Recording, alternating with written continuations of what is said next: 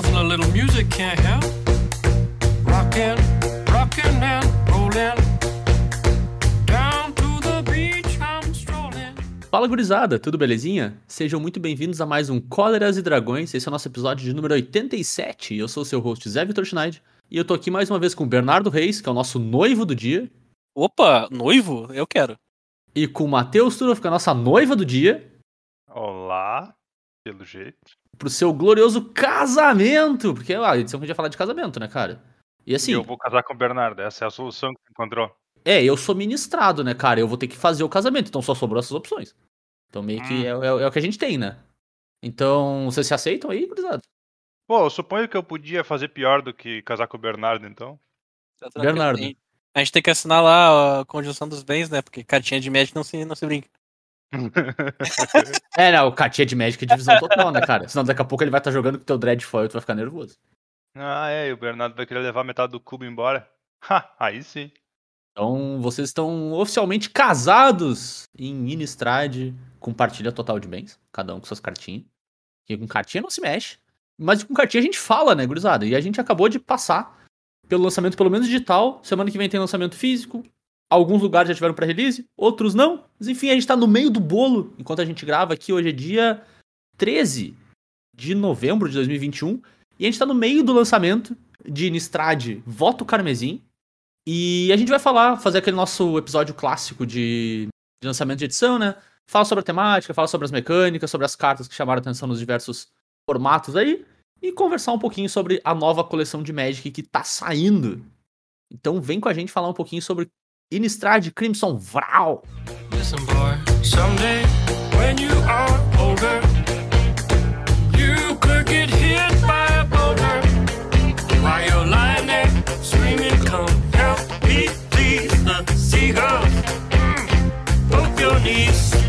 Bom, bora lá então. Falar bem rapidinho sobre datas. O lançamento de Innistrad então foi agora no dia 11, na quinta-feira, tanto na Arena, no, no Arena quanto no Mall. Então digitalmente a gente já pode jogar, já tem draft, já, já vale no- nos formatos digitais por aí, né? Em teoria, porque o pessoal tá reclamando que o Arena não funciona. É, e o Arena tá com alguns bugs né, no, no geral, tanto com carta específica, tanto quanto o, o servidor não abrir, quanto no draft tem, tem uma carta que tu pode ter quantas tu quiser no. Não, que ela se importa com a quantidade que tu tem, né? Duas cartas, na verdade, na edição. E o Arena tá limitando que tu só pode usar quatro no teu deck. Aparentemente tem algumas pessoas reportando isso, é maravilhoso, assim. E sendo que nunca deveria, né? At all, ilimitado, mas tudo bem. Não. E eu acho que nunca teve esse bloqueio, eu não lembro de ter, pelo menos, assim. de não, eu já usei mais de quatro caras. Eu também, eu também lembro de já ter usado. Então é isso aí. Eu acho incrível como as pessoas conseguem fazer, deixar de funcionar um troço que já funcionava, assim. É maravilhoso. Ah, meu. É. É só umas linhas de comentário, não devia ter feito nada. Certo. O, então, os pré-lançamentos começaram na última sexta-feira, né? Então, no dia 12 e vão agora no decorrer da semana, dependendo do, do lugar onde tu tá, né? E o lançamento físico é ali no dia 19, na próxima sexta-feira, na sexta-feira de lançamento desse, desse né? Pra poder usar, então, de fato, as cartas no Standard, no Modern, enfim, nos formatos físicos, né? Os formatos equivalentes, mas de jogando com cartinha, de fato. E. E sobre a edição, Matheus, mais ou menos qual que é a temática, né? A gente segue em Innistrad, né? Que é onde a gente tava no- na edição passada, então voltamos a ter bloco, é isso? E. Mas a, gente segue no É. mesmo mundo, mas a, a temática do episódio é uma. Do, do episódio. A temática do, do- da coleção é meio que uma continuação de história, mas num, num contexto um pouco diferente, né? Cara, é, então, a temática, como o Zé comentou, o casamento, né, da, da Olivia com o Edgar, ela quer ser aí a Master Blaster dos, dos vampiros, e aí ela decidiu que se ela casasse com o cara que é o progenitor dos vampiros, ela provavelmente ia assumir essa posição, vamos dizer assim. Mas, es- cronologicamente, o cara segue exatamente do da sequência da Innistrad anterior, a Innistrad dos Lobisomem, aonde o plano de Innistrad segue indo para um caminho estranho onde, tipo, a noite tá ficando mais longa que o dia de forma permanente, vamos dizer assim. Uhum. E aí os caras estão tentando impedir isso porque eventualmente não vai amanhecer mais em Innistrad. E aí, tipo, a Olivia tá de boas com isso. E os lobisomens também estão de boa com isso, a maior parte deles. Então, é um, é um problema das pessoas mesmo. Claro. Isso é que é sempre quem sofre quando a gente tá aí no estrade, né? As pessoas ainda tentando sobreviver. É, exato.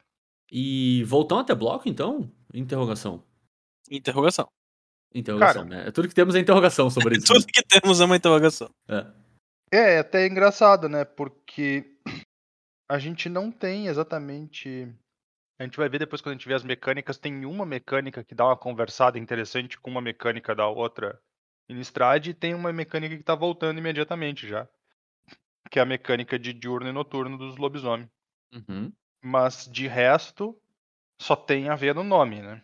Sim. Então. É, é duas mecânicas. Tem duas mecânicas retornando? É, É, Muito Exato. Tanto, tanto o Diurno Noturno quanto o Perturbar, né? Que da edição anterior já estão tão presentes aqui de novo, né? É, que perturbar voltou diferente o Voltou diferente, é. suficiente pra aparecer outra mecânica, quase, né? Fair. Já vamos aproveitar então e emendar nas mecânicas aí. Ô, Bernardo, explica pra nós. Só dá um refresco, né? Bem por alto do, do Diurno e Noturno. Então, diurno e noturno, quando há uma carta tua que tem diurno e noturno entra em jogo, entra uma cartinha na zona de comando que é o dia, que é o dia. A partir do momento que a cartinha entrou é dia e a e as cartas têm diurno, ou seja, elas entram da- na, na face diurna quando é dia e elas têm a face noturna quando é noite. Pra trocar Uhum. de dia pra noite é só ninguém fazer nada.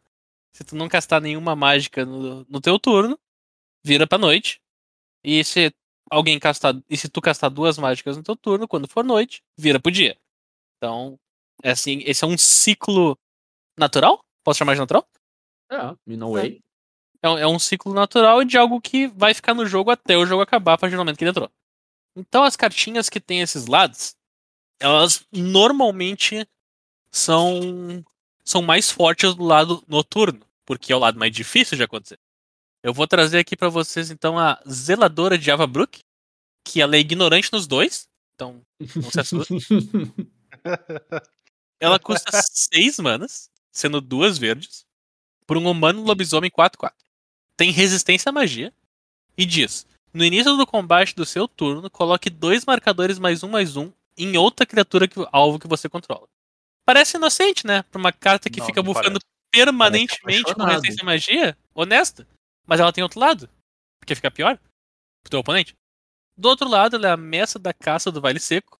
Ela é 6-6. Então, se tu conjurar essa mágica aqui e ela entrar em campo quando é dia, ela entra 4-4. E se tu conjurar essa mágica aqui e ela entrar em jogo durante a noite, ela é uma 6-6, também com resistência à magia. E diz: as outras permanentes que você controla têm resistência à magia. Então agora tudo tem resistência à magia. E também diz no início do combate do seu turno: coloque dois marcadores mais um mais um em cada criatura que você controla. Por que, que essa carta tá aqui? Porque ela veio pra destruir o teu selado. Nossa, é, Ela cara, veio pra destruir o teu selado, pra destruir o teu draft, pra o cara baixar essa carta, apertar S que concede e ir pra próxima. É pra isso que ela veio. uhum. Ah, mas ela aqui tá demonstrando como é que funciona a mecânica de diurno e noturno. Porque de um lado ela é roubada, do outro lado ela é doente. É bizarro, né, cara? Porque é literalmente só pra isso, porque ela nunca vai ver jogo em nenhum formato construído, né? Ela, Não ela vai é, só, jogo ela é só pra destruir o limitado mesmo. Exato. Ela é mítica, tá? Então É. não, Não, vai acontecer justo. com frequência, mas vai ser ruim igual. Mas não é nem divertido, né, cara? É a carta que o cara faz e é bem isso que tu falou. Cara, tu concede, velho. Tu não tem como correr com um bicho desse. Só vai embora. Muito difícil de ganhar, assim, a partida em cima do bicho desse. É. Enfim, tu, tu tem que estar muito na frente. Muito na frente. Enfim. E pra seguir na, na toada, né, das mecânicas que estão retornando, eu vou falar rapidinho de perturbar, né? Que é o, como a gente falou, flashback de criatura. Agora interrogação, né? Que permite que tu conjure uma carta do teu cemitério, né? Transformando ela pro, pra face das costas da carta, né? Pelo custo de perturbar. Diferente da edição anterior, né? Onde todas as cartas com perturbar eram criaturas dos dois lados, né? E era sempre uma criatura, um ser vivo. Acho que era- todos eram humanos, eu não lembro agora de cabeça. Mas era, era um ser vivo e do outro lado virava uma criatura do tipo espírito. E, e todas elas têm a, a mesma característica na face inversa, que é quando ela sai do campo de batalha, tu exila ela, né? Então se ela Não, fosse. é quando ela cai no cemitério. isso, quando ela fosse pro cemitério, exatamente. Então eu só, eu só ia conferir se era exílio também. Então se ela fosse se ela for se ela tá na face das costas, né? Ela for pro cemitério, tu exila ela ao invés disso pra te não poder ficar perturbando pra sempre, né? Então o exemplo que eu tenho aqui, que é pra, até pra demonstrar a diferença da, da edição passada, né? É a infantaria de Drogskull, que é uma e uma branca por uma 2-2, simples assim, espírito soldado, e tem perturbar por 3 e uma branca. E do outro lado, ela é um encantamento aura, que encanta uma criatura, e a criatura encantada recebe mais 2 mais 2, E quando esse encantamento sai, sai do campo de batalha, é, é colocar no cemitério vindo do campo de batalha, tu exila ele ao invés disso. Essa é a principal diferença, eu acho, para perturbar da edição anterior. Que todas elas agora são criaturas de um lado e são auras do outro. Então tu vai usá-las como um, como um bônus, em vez de ter duas criaturas, né? Tu, tu, tu tem que encantar alguma criatura com, com a face das costas, né? Quando tu perturba ela, quando tu congela do teu cemitério. E normalmente o, vamos dizer assim, o, o status que a aura dá é altamente correlato à carta na, na, na, frente, né? Então, como a criatura na frente é uma 2-2, essa aqui, essa aura dá mais 2 mais 2. Tem uma outra que a criatura é uma 1 voar, a aura vai dar mais um mais um e voar. E normalmente tem essa correlação muito direta, assim, é como se tu tivesse colocando a benção daquele espírito, né? Na, na criatura que tu tá encantando. Como se tu só estivesse passando status, assim. É meio parecido com um bestow, até a grosso modo, assim, né? Hum. Um bestow tardio, né? Mas é bem, bem similar nesse sentido. É, e todos eles são. É, todos são espíritos, né? Isso, Na acho frente, que sim. todos são espíritos. É a, a- vamos dizer assim, faz parte da lore do, do- da edição que os, os espíritos dos humanos estão tentando ajudar os humanos, tá ligado? Entendi. Faz sentido, porque eles estão bem ferrados, né? Pelo menos uma ajudinha eles têm que ter, né? É, bom, é. E por fim, a gente tem mais uma mecânica retornante, né? Mas não é uma mecânica que apareceu em Strad. Na verdade, essa mecânica aqui apareceu em Dragons of Tarkir, né? É. Que é a mecânica de aproveitar. Matheus, o que, que é aproveitar? Então, aproveitar é uma mecânica que funciona da seguinte forma: ela vem em criaturas, e toda vez que uma criatura com aproveitar entra no campo de batalha, tu pode sacrificar uma criatura. Pode ser outra criatura, mas também pode ser a criatura que recém entrou no campo de batalha. Uhum. Se tu escolher sacrificar uma criatura, e não pode ser mais de uma, tem que ser uma só, tu ela dispara um trigger. E aí, claro, o trigger é específico de cada uma das criaturas, né? Então, um exemplo que eu trouxe aqui, nós temos uma criatura 4 mana 3/3 lampejo voar, azul, com aproveitar. E diz que quando ela entra, quando ela se aproveita de uma outra criatura, tu anula a mágica ou habilidade ativada ou habilidade desencadeada alvo. Então ela é uma anulação se tu sacrificar uma outra criatura quando ela entrar em jogo. Ou ela mesma, né? Tu pode usar ela como uma mágica de 4 manas, sacrifica ela mesma, anula a mágica alvo, habilidade ativada alvo, habilidade desencadeada alvo. Bem, Bem fortinha até parece. né? É uma baita cartinha, não. Isso aí é uma baita cartinha. Não sei se ela tem lar, mas que é uma baita cartinha. é. É, exatamente. Normalmente essas cartas não dizem a linha de texto na mágica. Eles não têm É. essa daí. É, é geralmente, tu, é, geralmente tu só anula habilidade ou mágica, né? É difícil tu ver os dois na mesma. E Ah, bem aí, versátil quando, mesmo. quando tu vê os dois na mesma, acaba sendo bastante versátil. É, quando vê, tipo, não sei como, como o standard vai evoluir, né? Mas tinha aquele deckzinho que era mono black de ficar sacrificando os próprios bichos quando vê, né? Hum, Quando vê um É. lugarzinho, sacrifica um eye twitch da vida, ou sacrifica aquele bichinho que dá menos um, menos um, ou faz um tesouro, sabe? Quando vê, sim. é um caminho. Não sei se é bom o suficiente, mas. Sim. Talvez seja a casa, que- seja o começo da casa ali, né? Tô, tô triste que não veio o drop 1 aquele 04. Ah, o que dava dava bounce, Aham. Aquele bicho era legal mesmo. Era bom demais pro T2 aquele bicho. Era bem stonks. Bom, mas além da- das mecânicas retornantes, que a gente tem, tem algumas mecânicas novas, né? Como toda edição de Magic aí. E a gente começa com a mecânica de treinamento. Bernardo, o que que é treinamento?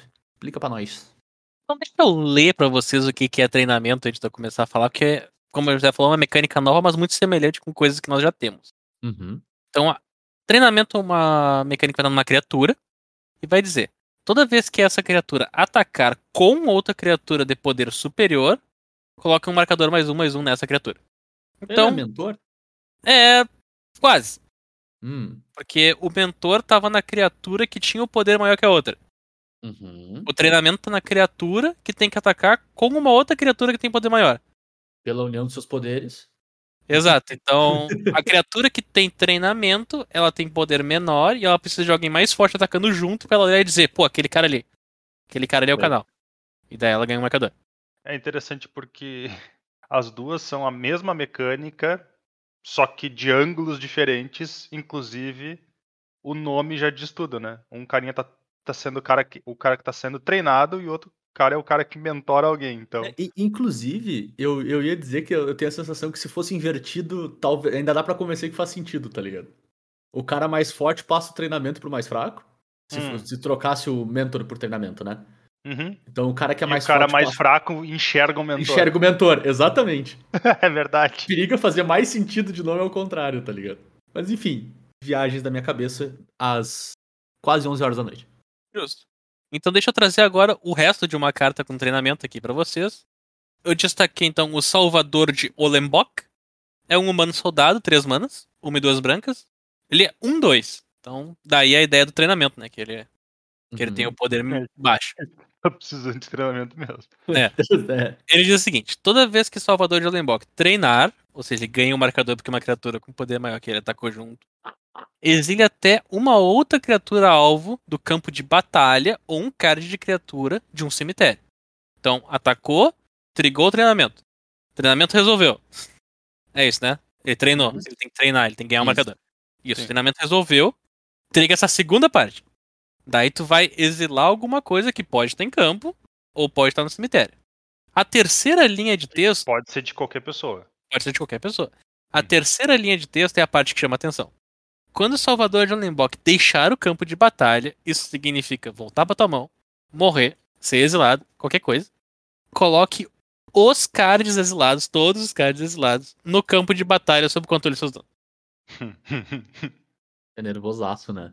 Então, assim, tu pode reviver teus bichos, tu pode. Deve reviver teus bichos. Eh, Tu pode exilar tuas criaturas que, que vão fazer TB depois. O que pode acontecer também é tu ir atacando, tirando os blockers do cara, daí o cara mata esse bicho e volta todos os blockers de uma vez só. Uhum. Ele é um bichinho bem interessante. É, eu acho que eles tentaram trazer aqui um throwback. É, Agora, mas assim, ó, é uma ideia de throwback de fazer efeito quando blinka, que não é uma coisa muito comum. O efeito normalmente é só quando morre. Hum. Então esse aqui é o efeito de tipo exilar e voltar funciona. A, a estilo anjo, o anjo de sete mana, lá de Ravnica. Sim, o. Eu, eu tô ligado, o anjo cara do, do Reanimator da época, né? Que ele tinha uma habilidade de ETB e de sair de campo. Cara, Uhum. eu acho que eles fizeram ele sa- sair de campo e não quando morre por causa dele. Porque se tu e teu oponente tem, tu, tipo, tu ia exilar o dele, não matar. Aí tu teria Exato. que botar quando sai, quando morre ou é exilado, sabe? Pra Aham. evitar que fosse. Não, aí o Blink já não funcionaria, porque o Blink exila. Então tu já, tu já resolve botando sair de campo. Né? Tipo, fica mais simples pra todo Sim. mundo. E é isso aí. Bem, mas o Salvador de Olembok, voltando então, ele é uma criatura 1-2 que quer atacar com outras criaturas. E pode servir de Reanimator, pode servir de tira-block, pode servir de o que for. Cartinha Uhum. interessante. É, e é uma coisa legal de mencionar, que é uma diferença im- importante de, de gameplay, especial pra limitado, assim, né? Que é diferente do mentor. É que o treinamento resolve independente se mudar o poder e a resistência depois que a habilidade triga, que é uma coisa que o mentor não funciona, por exemplo. Então, se o Salvador de Olembok ataca com uma criatura com dois ou mais de poder, né? Assumindo a, a versão normal dele, no momento que ele ataca, já triga a habilidade, independente do que acontecer com outra criatura. Se o cara der um menos dois, menos zero, por exemplo, que daí quando resolver o, vamos dizer, o mentor do treinamento, seria uma 0-2, tu ainda vai colocar o marcador no Salvador, porque já trigou, a habilidade é no, é no, é no ataque. Enquanto no mentor, tu olhava pro, pro poder ainda na resolução também. Então, uma, uma diferença importante, assim, uma diferença de gameplay bem relevante, assim. Até torna mais simples, né? Tu, tu vai acabar te preocupando com menos corner cases no geral, mas é uma, uma mudança relevante, assim. Não vai dar pra ti, tipo, no momento que o, que o treinamento trigou, tu não consegue mais fazer ele pifar. Né? Tu tem que, por exemplo, matar o, a criatura com maior poder antes de- da declaração de atacante. Próxima mecânica nova que a gente tem na edição é a habilidade de remover, que é quando tu mata as criaturas do outro. É isso? Sim. Ou, na verdade, não necessariamente só a criatura, né? Porque tu pode estar matando encantamento e artefato também. Entendi. Então a nova mecânica em 1993 que a gente tem, né? Uhum. Show. Próxima mecânica, então. Mas o que que é a mecânica de, de remover, além dessa piada de altíssima qualidade que a gente fez? Cara, eu vou tentar explicar com palavras uma coisa que é extremamente visual, certo? Então, não vai ficar bom. Já vou avisando. Cara, diz que é kicker. É. Não, A Remover é kicker. Remover é tipo um kicker. Como todas as mecânicas são. Mas. Não, a não, não. Tem uma parte delas que é horsemanship. Horsemanship. O... o que, que acontece é o seguinte: imagina que uma carta tem um determinado texto, certo? Uhum. E parte do texto dela está destacada do resto. Ah, destacada do resto, no caso, está entre colchetes, tá? Se tu ler o texto completo, ele vai fazer sentido como uma carta de Magic, e se tu ler o texto só o que não tá dentro do colchetes, também vai fazer sentido como uma carta de Magic, mas vai ser outro efeito. Uhum. E basicamente a mecânica de remover faz isso. Ela remove o texto que está entre colchetes do texto da carta. Certo. Tá. Ok. Então, a carta que eu trouxe para exemplo, ela até é razoavelmente simples. Ela é uma mágica instantânea de uma mana azul. E o texto completo dela diz: anule a mágica alvo que não tenha sido conjurada da mão do seu dono. Certo? Então, por uma mana azul, tu pode fazer isso. Anula a mágica alvo que não tenha sido conjurada da mão do seu dono. O texto que está entre colchetes é que não tenha sido conjurada da mão do seu dono. Então, se tu conjurar ela por remo com remover, e o custo de remover dela é 3 manas, o texto dela vai ser só anule a mágica alvo. Certo. Tá? Até- Então, é... é- esse é um bom exemplo, né? Ele é razoavelmente simples de compreender, né? Sim, tem alguns que são bem mais complicados porque o texto fica no meio da carta. Uhum. Ou tem mais de um, né? Fica um pouco picotado, assim, né? É, exato. Esse aqui ficou bem simples porque, sendo no final da frase, é bem mais fácil de tu tirar fora o resto, né? Uhum. Mas visualmente eu não posso dizer que é muito agradável. Mecanicamente parece interessante. Sim. E o que eu tenho pra dizer sobre essa carta é que o nome dela é Lavar. Essa... É, o nome dessa carta é lavar. É, essa é literalmente uma carta que não lava e passa, ela só lava, né? É. E se tu remover, nem isso, né? Nem isso. Ela só lá. La- la- lava melhor, mas segue só lavando. É, então todos os efeitos que a gente viu de remover até agora, eles basicamente são mais caros do que a carta normal e fazem ela ter um efeito mais forte, né? Pelo Uhum. menos os que eu vi era sempre nesse sentido. Nenhum deles ficava mais barato e fazia a carta ser pior. Uhum. Perfeito. É, e, e tem muita cara de kicker, né? Porque daria facilmente pra escrever essa carta como azul, kicker 1 e azul, anula a mágica alvo que não tenha sido conjurada da mão do seu dono, se o custo de reforçar for pago, anule a mágica alvo, ponto. É. Ao invés disso. É, é basicamente isso que a carta diz, só tá escrito de um jeito diferente, né? Exato. Tem a E- questão que algumas das mágicas de remover têm um custo de mana que não funcionaria com Kicker, né? Tipo, Sim, sim, sim, sim, sim. Mas aí é, é o detalhezinho da, da, Claro. da mecânica que ela permite que a outra não permitiria. Mas é, é Kicker. Kicker. Que Simples nem assim, né? 90% das mecânicas do Magic. É, Cara, eu, eu acho, tipo, sendo bem honesto, visualmente eu não gostei da mecânica, mas eu acho que ela vai jogar super bem, assim. E visualmente é esteticamente mesmo, assim. É, eu acho que é aquela coisa, é. Mecanicamente ela parece uma mecânica boa.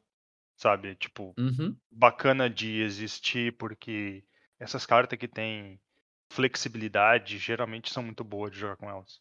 Né? Mas hum, com certeza olhar pra carta é estranho. E decifrar o que a carta vai fazer às vezes é estranho também. Teve mais de uma delas que eu li errado, assim. Pensando que, tipo, se eu pagasse o, o, o custo de remover, eu adicionava o texto em vez de, de tirar, sabe? Meio que li ao contrário, no reflexo, assim. Porque dá a sensação que o extra deveria ficar, não o extra deveria sair. Mas enfim.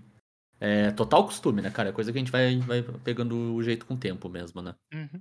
Não, e fora que é aquela coisa, né? Eventualmente o cara decora as duas que jogarem. Claro, exatamente. E falando em as duas que jogarem, o Lavar seja um, um ótimo exemplo de uma delas, né? Porque o texto dela meio que diz assim: azul anule o comandante alvo. É, então, pra jogar Commander em mesão, eu até nem tenho muito. Uhum. Agora, tem gente que joga Commander um contra um, também conhecido como Duel Commander, e aí eu acho que isso aqui é uma resposta eficiente demais Uhum. por uma mana. Concordo, Mas é, é. É o que é, né? Assim, não, não diria que tá na lista de prioridades também da Wizards curar esse formato específico, né? Não, e esse É. formato é um formato que dá, ele, ele. Eu acho que é o formato que, eu, que menos medo eu já vi ter de banir carta. Então, Também, exato. É periga sair banida já. é, Pô. se os caras não gostarem dela às 10 da manhã, às 2 da tarde já tá banido. Exatamente. E por fim, a nossa última mecânica nova da edição são as fichas de sangue. Bernardo, explica pra gente o que que é uma ficha de sangue e como é que elas jogam. Então, ficha de sangue ela é um artefato, tá? É uma, uma ficha, Oh. um artefato, que diz uma, uma genérica, vira, descarte um card, sacrifica esse artefato, compra um card. Uhum. E tem diversas cartas que interagem com fichas de sangue na edição. E tem cartas que só criam fichas de sangue. Uhum. Eu vou trouxe aqui então uma cartinha que é o Epicurista Voldaren, uma mana vermelha, um, um vampiro. E quando ele entra em campo, ele causa um ponto de dano em cada oponente e cria uma ficha de sangue. Olha, por que, que a cartinha tá aqui? Eu não sei se vocês lembram, mas existia uma carta chamada Inspetora de Trave, que era um drop branco, um 2, que fazia mais um artefato. Então por uma mana fazia duas permanentes. Same feeling. Menos power level, mas same feeling. Uhum. Uma mana, duas permanentes. É, nesse caso, né, a, a ficha de sangue ela é muito mais atrelada à, à sinergia, né? A quem usa a ficha de sangue do que necessariamente a ficha em si, porque a ficha ela tem por si só ela tem pouco valor, né? Até vi uma comparação, eu não lembro em qual quem que foi que falou, vou ficar devendo assim, que valorizava uma, assim, pela ficha em si, né? Um pouco menos do que um Scry 1. Não, não, a, a ficha não é grande coisa. O que, o que chama atenção é que é um artefato, Claro, claro. tanto pode ser utilizado para diversas outras sinergias, Sim. Uhum. e tem cartas que se importam com fichas de sangue. Exato. É, Então, gente, a gente tá concordando 100%, assim, eu tô dizendo, é, tipo, é, é bem, ela é bem atrelada à sinergia. Tu precisa de quem usa ficha de sangue ou quem usa múltiplas permanentes, assim, mais do isso, que exatamente. o que a ficha faz em si. É, porque o que a ficha faz é rummage, Exato. né? Se, se ela fosse uma ficha de artefato, quase dava na mesma, assim. Hum. É tipo, é, a- o, o valor que ela te entrega é muito baixo, assim, claro, né? É um valor, honesto, cara, é a primeira vez que eu vi a ficha de sangue, tipo, só vi a imagem e o que, como é que fazia, eu achava que em algum momento ganhava um de vida. Justo. Tem cara, Sabe? né? Sacrifica, descarta uma carta, com uma carta ganha um de vida, uma coisa assim. Sim. Eu achei que era isso. Mas não. Ia ter é só- fundamento, né? Ia ter é fundamento. descarta. Total. Boa, beleza, então é isso de mecânicas, assim, acho que não tem nada muito complexo dessa vez, que foi um pouco mais tranquilo do que a última, que explicar a Journey Noturna a primeira vez deu um pouquinho mais de trabalho. Pô. E eu vou dar um power through aqui nos produtos, porque a gente não tem nenhuma grande novidade nessa vez, assim, então, meninos, me parem se tiver alguma coisa que vocês queiram adicionar, beleza? Putz, adicionar vai ser difícil. Porque tem coisa. Tem coisa, né? O Bernardo tem coisa que ele gostaria de remover. Exato. Então, se tu pagar um custo extra, Bernardo, tu consegue tirar uma parte desse produto, viu? Então, a primeira é, pseudo-novidade da edição é que a gente voltou a ter o tratamento Godzilla de carta, né? Que o time aqui do podcast é altamente a favor do tratamento Godzilla.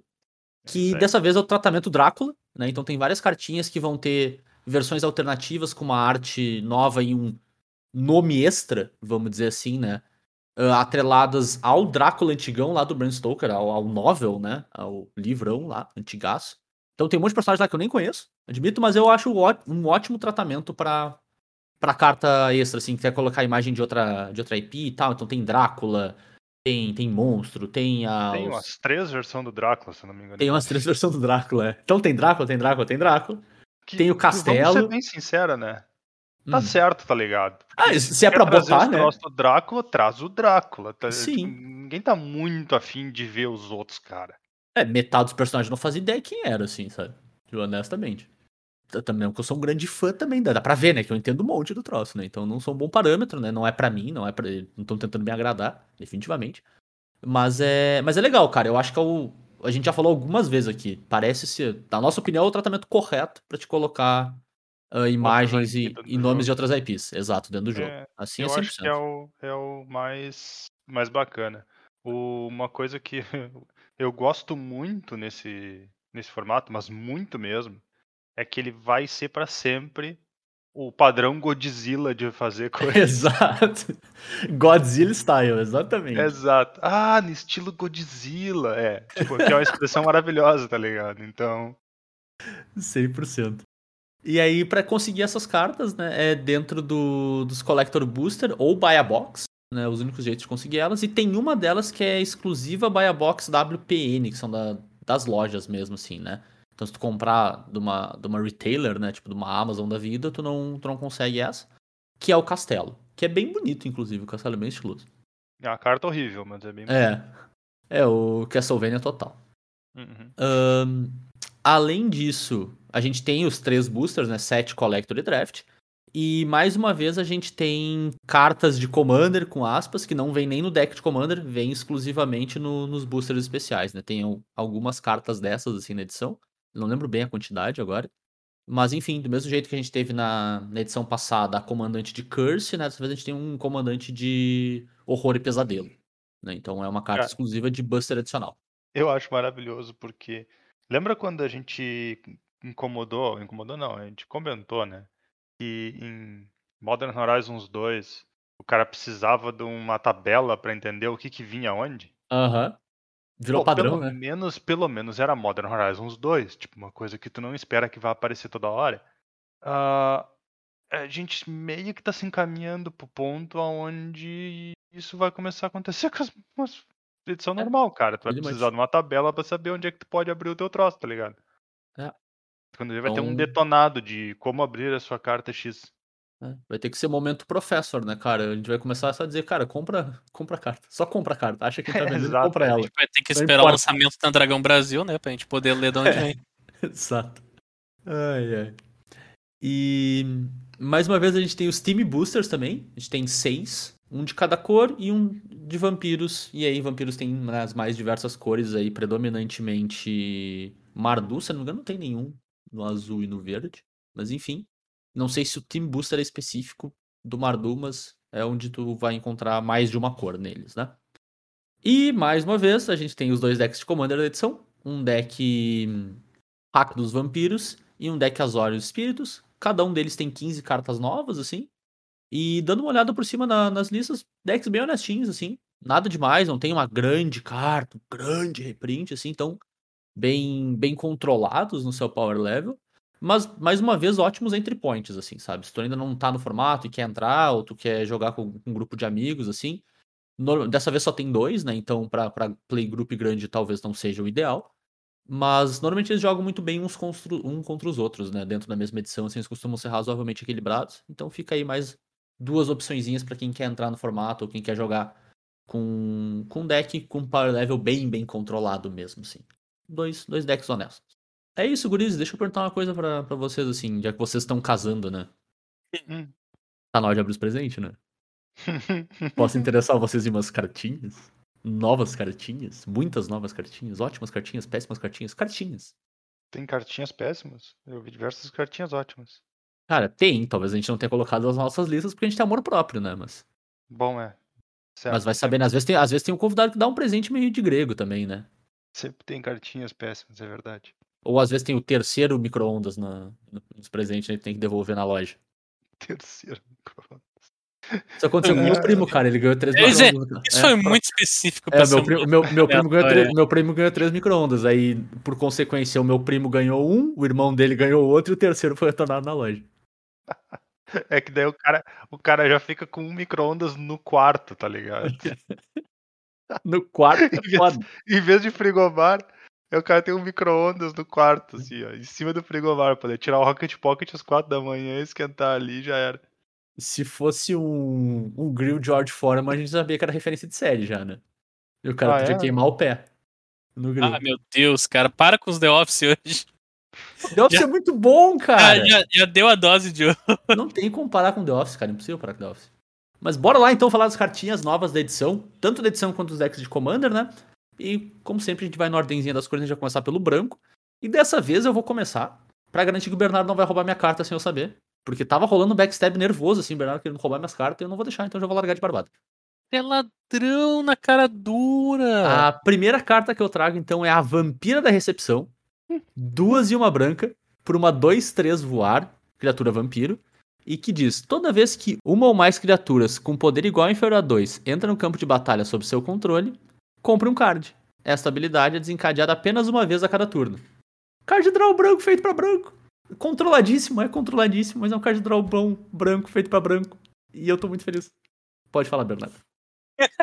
O ladrão pegou minha carta. Bem, o que, que, que eu tenho pra dizer? Como eles balancearam pra cor branca, esse cara de draw, e ele, só, e ele só triga uma vez por turno, eles liberaram ficha.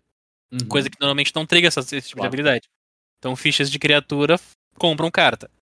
O, o que é relevante sobre essa carta? Ela voa. Ela é 2-3, então ela bloqueia. Como ela é 2-3, tu baixar uma outra, tu compra uma carta. É. Assim, ó. Múltiplas delas são bons.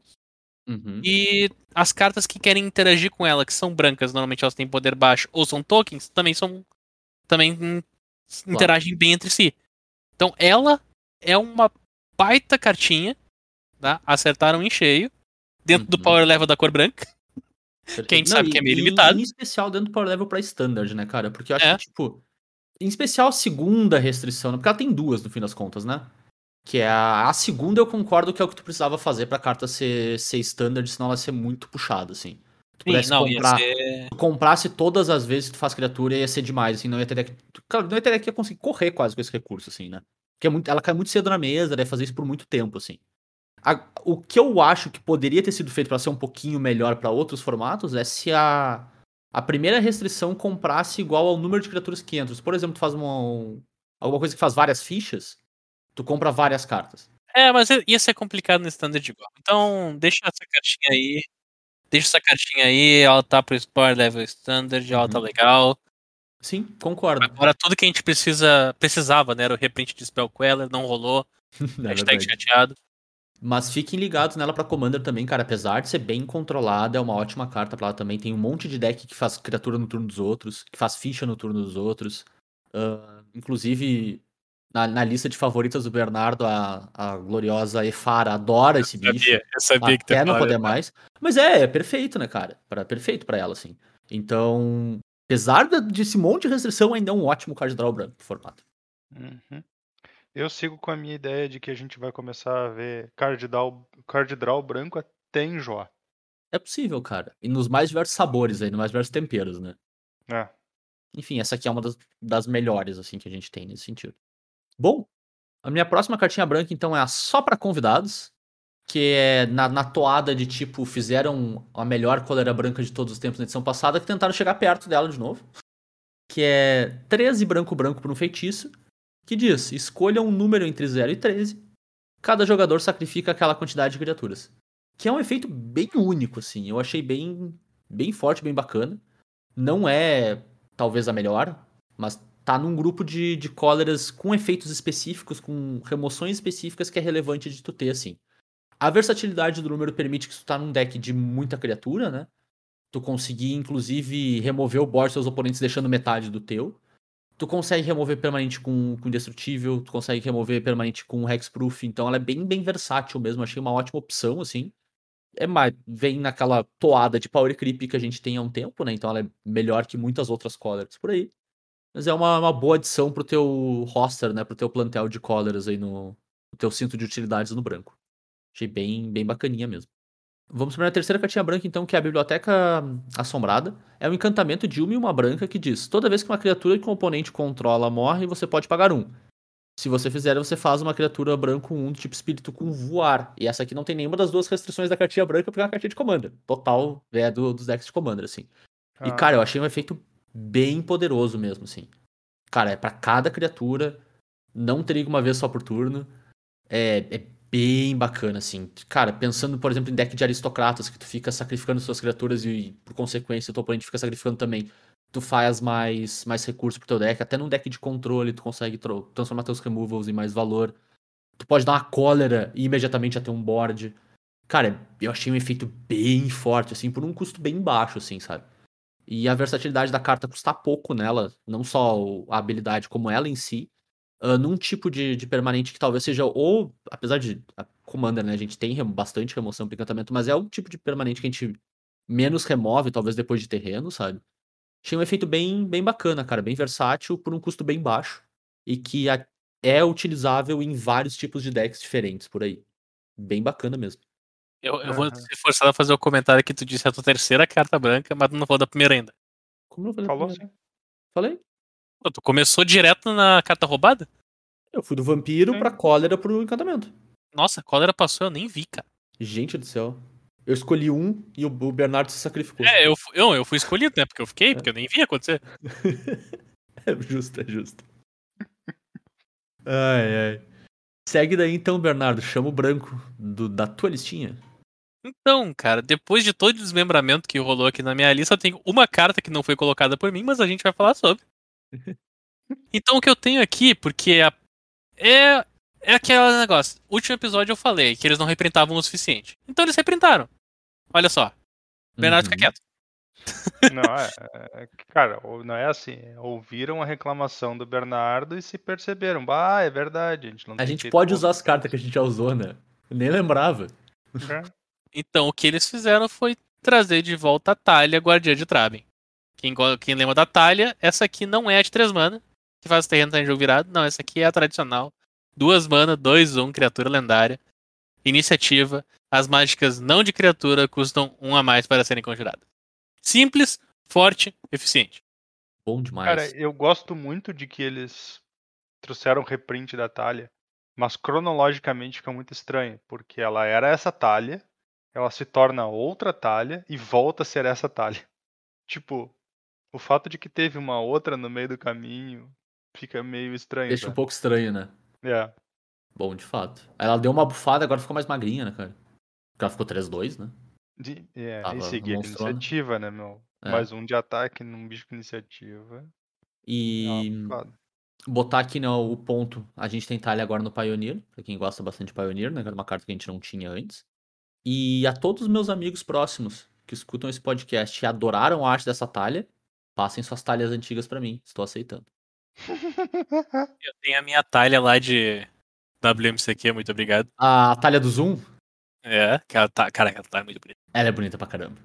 Ela é bonita demais. Mas eu aceito a, eu aceito a OG Talia lá. Tô de boas. Pra mim é a arte mais bonita dela até hoje. Eu acho muito massa aquela, aquela visão de baixo dela, quem sabe. Ou de talha. Old É. Itália. Gol de Itália? Não, não foi gol de Itália. Minha nossa senhora. Vai, Turo. Sabe que essa é a deixa, né? Só Beleza. vai. Vamos lá então. Vou trazer minhas cartinhas brancas. A primeira que eu vou trazer é a Voz dos Abençoados. Que é uma cartinha branca branca por um bichinho 2-2 que diz: toda vez que tu ganha pontos de vida, tu coloca um marcador mais um mais um em Voz dos Abençoados. Ou seja, é muito parecido com o carinha do Ajane lá, o Ajane. Pridemate. Exato. Morreu e virou um espírito. No entanto, quando Voz dos Abençoados tiver quatro ou mais marcadores mais um mais um, ele terá voar e vigilância. E enquanto Voz dos Abençoados tiver 10 ou mais marcadores mais um mais um, ele terá indestrutível. Tipo, algumas dessas linhas aqui meio que são meio bobinhas, né? A parte dos 10 marcadores principalmente. A parte dos 4 marcadores até que Bem razoável, né? é bem razoável. Ele basicamente entra substituindo a Jane Pride Mate em qualquer deck que usasse, ou que poderia um dia usar a Jane Pride Mate, que foi uma carta que já viu o jogo T2 em mais de uma vez, então não seria nenhum absurdo se visse de novo eventualmente. E... Caíram muitas cartas de sinergia de vida. Sim, sim, Uhum. sim. Mas, É, é, atualmente, né, no momento presente, não tem nada que dê suporte, mas, é mas aquela tem coisa. né? formato histórico aí, né? Vai saber. Tem formato histórico e tem o, o, o, o próximo, os próximos. Próximo Próximas ano de edições, né? 22, né? Exato. E no, e no Então- Pioneer dá pra dar ele também. Uhum. Sim, é no Pioneer. Substitui fácil o, o Pridemate. Ajane Pride Mate. Bota junto. cartinha bem. Uhum.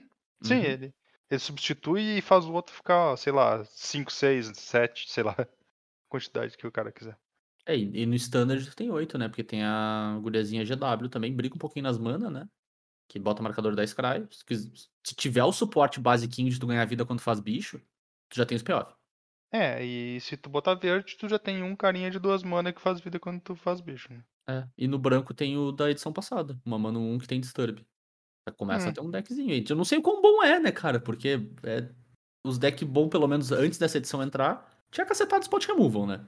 Então, quando vê, não É. é bom o suficiente. Mas vai saber, né? É, e costumeiramente o deck do Ajani Pride Mate, ele se baseava mesmo era em ter uma boa quantidade de bichos de uma mana que deixava É. tu ganhar vida, né? Exato. Porque daí tu já fazia ele crescendo, né? Uhum.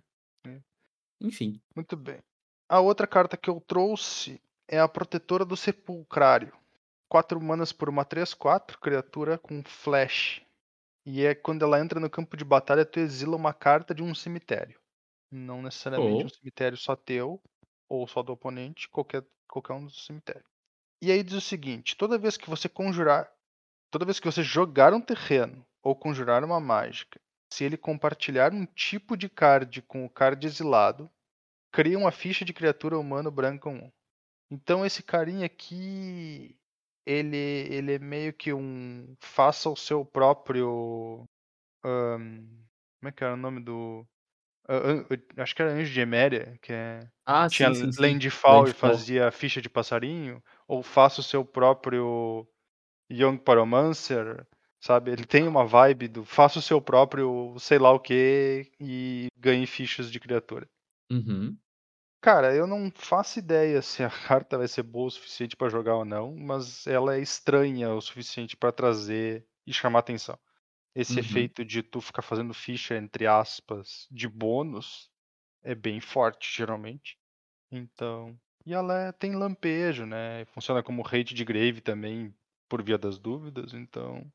É capaz de ser uma cartinha flexível o suficiente aí pra chamar atenção. Eu ia dizer, essa versatilidade é a parte que mais me chama atenção nele mesmo, assim. O fato de po- poder usar ele como hate de grave, sabe? Além de ser um, uma engine no teu deck, é uma, é uma versatilidade bem bacana mesmo. massa mesmo é tu remover Dryad Arbor do Grave com Uhum. ele. E aí toda vez que demais. tu faz um land, tu faz uma ficha, e toda vez que tu faz a criatura, tu faz uma ficha. É verdade. Partiu pro azul, então. Eu trouxe uma cartinha azul, que ela é menos pela carta e mais pelo, pelo wording da carta, né? Mas vamos lá. Que é o Donal, Herald of Wings. Quatro manas por uma. Duas e. Azul azul por uma 3-3. Criatura lendária humano mago. Que diz o seguinte: Toda vez que tu conjura uma mágica de criatura com voar que não seja lendária, tu pode copiá-la, exceto que, ela, que a cópia se torne uma 1-1 e é um espírito em adição aos seus outros tipos. Faça isso somente uma vez por turno, né? então essa habilidade triga somente uma vez por turno. A carta é forte, acho que isso é inegável, assim, ela abre um leque bem bacana, assim, de, de coisas que tu pode copiar, né? Carta- é uma carta de Commander, né, mais uma vez. Carta dos decks de Commander, então, sei lá, funciona super bem com, com grandes flyers, tipo Consecrated Sphinx, esse tipo de coisa, assim. Mas eu tô mais pelo wording que eu acho que quando tu bota no Commander, menos do que no, do que no T2, acho que no T2 alguns efeitos precisam disso mesmo, é essa questão de fazer somente uma vez por turno. E a gente tá vendo isso em várias cartas de Commander mesmo, que eu acho que abre um leque para efeitos poderosos sem ser abusado, sabe? Tipo, esse efeito é bom, esse efeito é forte. Mas é muito difícil tu conseguir abusar dele, assim, sabe? Ele não vai combar com Peregrine Drake tão fácil, assim, na vida. Ou com uma Muldrifter da vida ficar gerando uma cacetada de valor. Tu faz um pouco. E acho que isso abre o leque de design do pessoal do, do Commander, já que, né, quer queira quer não, a gente tá num ponto onde ou tu vai subir o power level desesperadamente, porque a gente já tem muita coisa boa, né, Pra tentar criar uma novidade, ou essa opção, que eu acho que é uma opção bem razoável, assim, cara. Limita um pouquinho quanto tu consegue fazer o efeito pra te conseguir fazer coisas poderosas que ainda não foram exploradas, sem basicamente jogar fora o balanço do troço, assim. Então eu, eu- a gente tem visto bastante disso, eu acho. E esse bicho em especial me chamou atenção agora, vendo um efeito tão único e eu acho que tão poderoso, assim, ter essa limitação tão forte. Eu achei bacana, assim, sabe? Fica, fica legal, fica numa medida certa, assim, eu, eu gostei. Fiquei É. feliz com esse bicho. A gente vê que algumas das cartas que são muito fortes em Commander, elas são muito fortes porque elas são usadas de uma forma que não é exatamente como a carta parece que foi planejada para ser Uhum. usada. Exatamente. Então, Exatamente. essa restrição extra aí que o pessoal aprendeu depois de um tempo, ela ajuda bastante a não, a não ter tanto abuso. É, aprendeu depois de um tempo, eu não diria. Ela, ela usa de vez em quando depois de um tempo, porque a gente vai ver uns exemplos aí depois que talvez não seja exatamente o caso, né?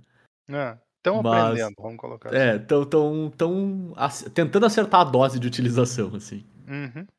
Seguindo com o nosso azul, Bernardo, o que, que tu tem pra nós aí? Eu tenho uma carta que eu vou ter que aumentar a fonte aqui. Que tá, tá ruim. Inclusive não adiantou em nada aumentar a Até porque esse bicho tem texto infinito, né? Esse é a question É. list da edição. Copia pro fundo do show notes, aumenta. Aqui, beleza. A carta que eu trouxe então é o Iluminador do Sepulcrário. Ele é um espírito, 3 manas, 2, 3, então duas azuis pra ele. Com voar. Pasmem. Ele tem várias habilidades, né? Que nem o Zé falou, ele faz muita coisa. Vamos lá então. Toda vez que Iluminador do Sepulcrário entrar no campo de batalha ou atacar, exile um card de um cemitério. Ele já começa a ser diferente das outras cartas que exilam um card de cemitério porque ele vai continuar exilando. Uhum. Então ele É, continua fazendo o efeito. A partir do momento que ele entrou em campo. E como ele voa, é bem fácil ele fazer esse efeito. né? Ele já escapa Sim. naturalmente. Segundo, você pode olhar o card do topo do seu Grimório a qualquer momento. Então, Centaura, Centaura Feelings. Sim. Olha o topo do deck. Terceira parte. Uma vez a cada turno, ou seja, teu turno 1, um, turno do oponente 2, teu turno 1 um, e assim, segue adiante. Uma vez a cada turno, você pode conjurar uma mágica do topo do seu Grimório se ela compartilhar um tipo de card com um card exilado por Iluminador Sepulcrário. Como essa carta funciona então? Tu exila do teu cemitério, tu casta uma carta que provavelmente vai estar no teu deck, porque estava no teu cemitério, é um tipo de carta que tem no teu deck. Uhum. Tu exila do deck do, do cemitério do teu oponente, tu parte da ideia que talvez tenha teu deck. Ou não, pode ser só um hate de cemitério, porque tu exila a carta do cemitério. Uhum. Então ele é um bicho 3 mana, 2, 3 voar. Entra em jogo exilando uma carta de cemitério. Tu pode fazer ele ser hate de cemitério. Tu pode fazer ele ser card advantage. Ele continua gerando esse valor, entre aspas, exilando mais cartas do cemitério sempre que ele ataca. E detalhe, tá? Quando ele ataca, tu exila o card de um cemitério. Não tem. É, não tem o. O talvez.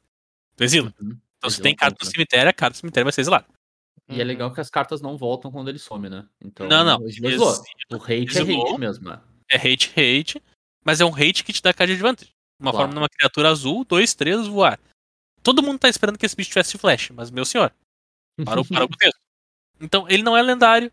Ele é, uma, ele é uma carta legal. O problema que eu vejo nesse bicho é que eu não acho uma casa pra ele atualmente. Uhum. Como ele é 2-3, ele não se encaixaria com outro espírito 2-3 pra comprar carta também? Talvez. Num deck azul e branco de criaturas? Quem sabe? Vai continuar coordenando card advantage sem precisar mágicas de comprar carta? Ele é um O- hate de cemitério, se for necessário, muito hate de cemitério? Como o Incondition ele não funciona também porque ele tem dois de ataque. Ele é um Uhum. bicho de bastante potencial. É, esse deck tá descrevendo aquele clássico W tempo, né? Que parece que vai ganhar de todo mundo, Mas perde pra todo mundo? mas perde pra, perde pra todo mundo. Hum. Olha, cara, Pelo menos por enquanto. me, me dá um Spell Queller aí. É, Spell Quadrezinho cai Ah, não, mas, mas piad- piadinhas à parte. É uma baita cartinha. Uhum, Tanto que ela é uma mítica, né? concordo. Vamos dar o. Sim, não é de graça, né? Não é de graça.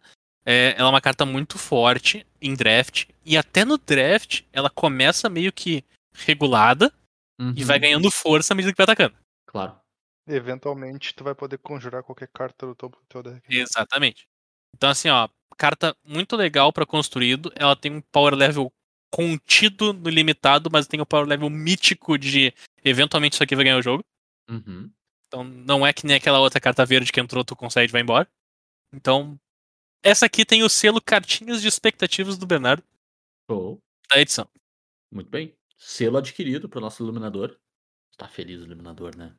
Eu tô feliz, cara. Eu, eu gostei bastante. Não, e ele vai dormir feliz com o selo, cara. Porra. Agora pra balancear a próxima carta azul. Ah, a próxima carta azul. Falar A da próxima- próxima carta azul e balança na mesma frase é sensacional. Se, se eu falar a próxima carta azul oito vezes, será que ela some? A próxima carta azul é o horror quebra-casco. Que horror. O horror! Bem, ele custa 7 manas. É uma criatura 7-8. Ele é azul. Então, obviamente, ele é um Kraken. Tá. Essa daí Ou dava pra. Dava, é, dava, dava pra reduzir sozinho.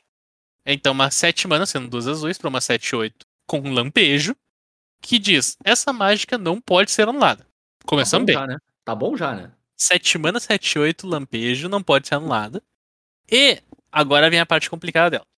Toda vez que tu conjura uma mágica, mágica instantânea, mágica de Planeswalker, mágica de criatura, mágica, tu escolhe um. Tu devolve a mágica alvo que tu não controla pra mão do dono. Se teu oponente pagou manas pra jogar qualquer carta, tu devolve. Ups. Ou tu devolve a permanente alvo não de terreno para a mão do seu dono. Se a carta resolveu, tu devolve ela depois. Ups. O que, que é o problema dessa carta? Antigamente, e antigamente eu acho que faz 10 anos que saiu a primeira Teros? Por aí. É, Deve faz uns 10 né? anos que saiu a primeira Teros. A Win Condition, a maneira de ganhar o jogo dos decks de controle azul, era uma carta chamada Pearl Lake Ancient, famoso PLA. Ele era uma criatura com flash, de 7 mana, que também não podia ser anulado. Mas a maneira que tu protegia ele era devolvendo três terrenos pra tua mão pra ele voltar pra tua mão. É- Era essa Win Condition, cara. Ela se defendia, mas ela te atrasava pra isso. Três terrenos é muita coisa. Sim. Agora, essa é uma criatura 7 mana, 7, 8. Que se tu conjurar uma mágica, tu pode devolver ela mesmo. Se tu conjurar uma mágica, tu pode devolver a removal pra mão do oponente se ela custar, a removal custa muita mana. Tu desvirar com o horror quebra-casco é ganhar o jogo. Porque tudo que ele te pede é que tu continue jogando o jogo. Conjurando mágicas. Ele não chama nada. Cara, Não, eu e- acho e é- essa carta muito sacana, velho. Ela é muito errada. Se eu der É uma demais, cólera, né? se eu der uma cólera, se eu castar a mágica, destrói todas as criaturas. Como eu castei uma mágica, eu posso escolher devolver a criatura ao mão do dono e devolver o horror quebra-casa pra minha mão. Uhum. Se ele ainda fosse, tipo assim, as duas primeiras linhas, e toda vez que tu conjura uma mágica, tu pode devolver ele pra tua mão, seria bom pra caramba já. Sim. O fato, o fato de que tu ainda pode ir seguindo na frente, fazendo os troços, sabe? Tipo assim, não, não quero devolver ele agora, eu quero devolver os teus troços. É, ba- basicamente, é- se o oponente desvirar com isso, é. Acabou. Acabou. É, esse sim lave passa, né? é bem complicado. Esse bicho é bem imoral. Eu acho que. sa- Sabe o quão imoral é esse bicho? Os decks azuis e vermelhos que nós tínhamos no standard de turno extra não precisam mais de turno extra. O bicho já mata no próprio turno, né? Eles não precisam mais das cartas de turno extra. Tu bota o horror quebra-cartas no lugar Deu. e tu continua jogando o mesmo jogo que tu jogava. Lamentável, cara. E aquela discussão que a gente tinha de não, tem que banir turno extra no standard, acabou. Eu tenho que banir esse bicho? E aí, qual que é o argumento pra banir um bicho 7 mana, 7, 8, né? Exatamente, não tem argumento. Não é só tem. tipo pesar a mão demais, cara. Como é que tu balança, como é que tu balanceia esse bicho? O agro tem que ser bom, o mid range tem que ser bom. E o card advantage tem que ser baseado em um certo esforço. Sim. Então o card advantage tem que ser ah, trabalhado. Daí o bicho se torna ok. Se teu card advantage for 5 mana compra 3 cartas, aí fica totalmente fora de. Tu não consegue acabar consegue, com o jogo antes, né? Tu não consegue deixar o teu oponente, tipo, numa Exato. situação onde ele não consegue usar o bicho, né? Não tem recurso pra levar pro ponto onde É, o bicho vai ganhar sozinho. Apesar do Deluge, que é a carta que a gente tem agora, que é a carta azul, que tu olha a carta do topo igual a mana que tu pagou, pra pegar duas, Uhum. procura cartas, mas tu coloca duas. Sim, sim, sim, sim. Duas cartas é muito menos que três. Não é Claro. quantidade, não é terreno pra continuar baixando e jogando. Tem uma certa limitação. Então, enquanto tu trabalhar pra gerar tua card advantage, talvez o, talvez o horror quebra-casco não saia de controle. Mas é um talvez, bem talvez, né? Talvez, bem talvez. É, E o não sair de controle significa que ele ainda deve ganhar o quê? 50, 60% das partidas onde ele estiver envolvido, né? É, provavelmente. O que já é bastante coisa por si só. Então é, horror quebra-casco, entra pra nossa escolinha, você tem mais linhas de texto do que devia. Algumas, inclusive. Bom, vamos pra mim então. Eu vou trazer uma cartinha que é bem mais simples, bem menos motivo de reclamar dela a gente tem, mas que segue sendo interessante e boa. Zero motivos de reclamação. Sede de descoberta, que inclusive tá virando um ciclo agora, pela- as sedes de alguma coisa. Bom, a sede de descoberta ela é uma carta de 3 mana, uma mágica instantânea, azul, e ela diz: compre 3 cards. Depois descarte dois cards, a menos que você descarte um card de terreno básico. Então, a gente vai lembrar que tem uma carta chamada. Quer dizer, eu não sei qual é o nome dela, mas ela era um feitiço e dizia descarte duas cartas, né, compre três e descarte duas, a menos que você descarte um terreno. Essa aqui especifica terreno básico, Uhum. que é uma diferença bem razoável, mas não é nenhum absurdo, né? E, cara, é uma cartinha bem boa e dá um valor bem legal para deck azul que esteja disposto aí a usar terreno básico. Então, É, show. Cartinha excelente. vou dizer onde brilha isso aqui. Hum. O- obviamente, no formato limitado, né? Que tu usa um monte de terreno básico. Mas também decks nevados que se importam Uhum. com o terreno básico. Então é lá que tu provavelmente vai achar a sede de descoberta. Claro. Cartinha excelente, cara. 10 de 10. E a que tu tava procurando é a Compulsive Research. Pesquisa compulsiva. Esse- Exatamente. Que é o equivalente, quase equivalente Sorcery, né? Uhum. Ótima cartinha, cara. 10 de 10. Partimos pro preto? Bora. Vamos lá, então. A primeira cartinha que eu tenho preta é o. E ela talvez devesse ser verde. Eu não Uh. sei, eu tô muito confuso com esse bicho. Que é o fornecedor de frascos de sangue. Que é um vampiro. dois preto preto. 5, 6. Voar atropelar. Aí tu fica pensando, cadê a pegadinha, né? Tipo, eu tenho que sacrificar a criatura quando ele entra, ou A sei lá, eu. pegadinha que não tem vigilância. É. Aí ele diz: toda vez que um oponente conjura uma mágica, aquele jogador cria uma ficha de sangue. Então, beleza, é um. Lá, um, uma tentativa de um drawback nele, assim. Mas como a gente falou mais cedo, a ficha de sangue por si só, ela vale aproximadamente um Scry 1, talvez um pouco menos, assim, sabe? Então não é um baita drawback ainda. tem- então tem que ter mais coisa, né? Tem, dizer uma coisa pior. Ele diz o seguinte: toda vez que ele ataca, ele ganha mais um, mais zero, e eu vou dizer aqui até o final do turno, apesar da carta não dizer, ele deveria estar dizendo. Pra cada ficha de sangue que o jogador defensor controla. Então ele meio que transforma o drawback dele num, num upside também. E eu tô procurando onde é que tá o drawback dele, não tá nas costas da carta também. What the actual? Qual é que é a desse bicho, meu? O que é? Esse bicho tu leu aí, tu leu ele. Vo- vo- Vocês já viram aquele meme? Eu, eu acho que é do Futurama aquela imagem. Do Noé entrando na arca e tem um pinguim com cabeça de, Sim. de elefante. É do Family Guy. Family Guy. E, enfim, é mais ou menos o que eu me senti vendo esse bicho. O que, que aconteceu aqui, tá ligado? O que, o que, que esqueceram? O que, que fizeram de errado? Porque, mano, por que que fizeram o bicho 4 barra 5, 6 bora atropelar? Ah! É mais um clássico bicho que vai arregaçar com o limitado, né? Basicamente só pra isso, pra isso que ele serve. Não sei se ele vai jogar T2, talvez jogue, se o deck de vampiro for bom, né? Porque, enfim, talvez é só um deck preto agressivo já queira um bicho gigantesco desse. Mas, mano, que bicho puxado do inferno, cara. Eu, eu tô muito confuso com esse bicho. E ele só tá aqui pra eu reclamar dele mesmo. Ah, cara, eu vou ter que te forçar a lembrar que existia um demônio que passou Sim. um ano inteiro no Standard. 4, 4, 4 mana 6, 6 voar. Eduardo. Atropelar também, não? Ah, acho que não atropelava. não lembro vou agora. Vou procurar também. O biscoito. O É. famoso biscoito. Não, ele não, ele é só 4 atropelar. mana 6, 6 voar. Só. E É incrível. E tipo assim, o, o drawback dele é que teu oponente, tendo acesso, poderia controlar quando ele ataca ou não, né? O drawback É. desse bicho aqui é muito mais controlado. O drawback desse bicho aqui é muito mais forte, assim. O drawback é mais forte, fica estranho, né? Mas é muito melhor pro usuário dele, assim, né? Pro dono do vampiro. Cara, eu, eu só achei esse bicho muito puxado, assim. Puxado mesmo. Enfim. Ele é meio absurdo, né? É. Fora que a gente Tudo. tem que lembrar que, por mais que Zé tenha dito até o final do turno, por enquanto não tá escrito na carta Na e a carta. gente não tem nenhuma notícia de que vai estar escrito. É, se. Enfim.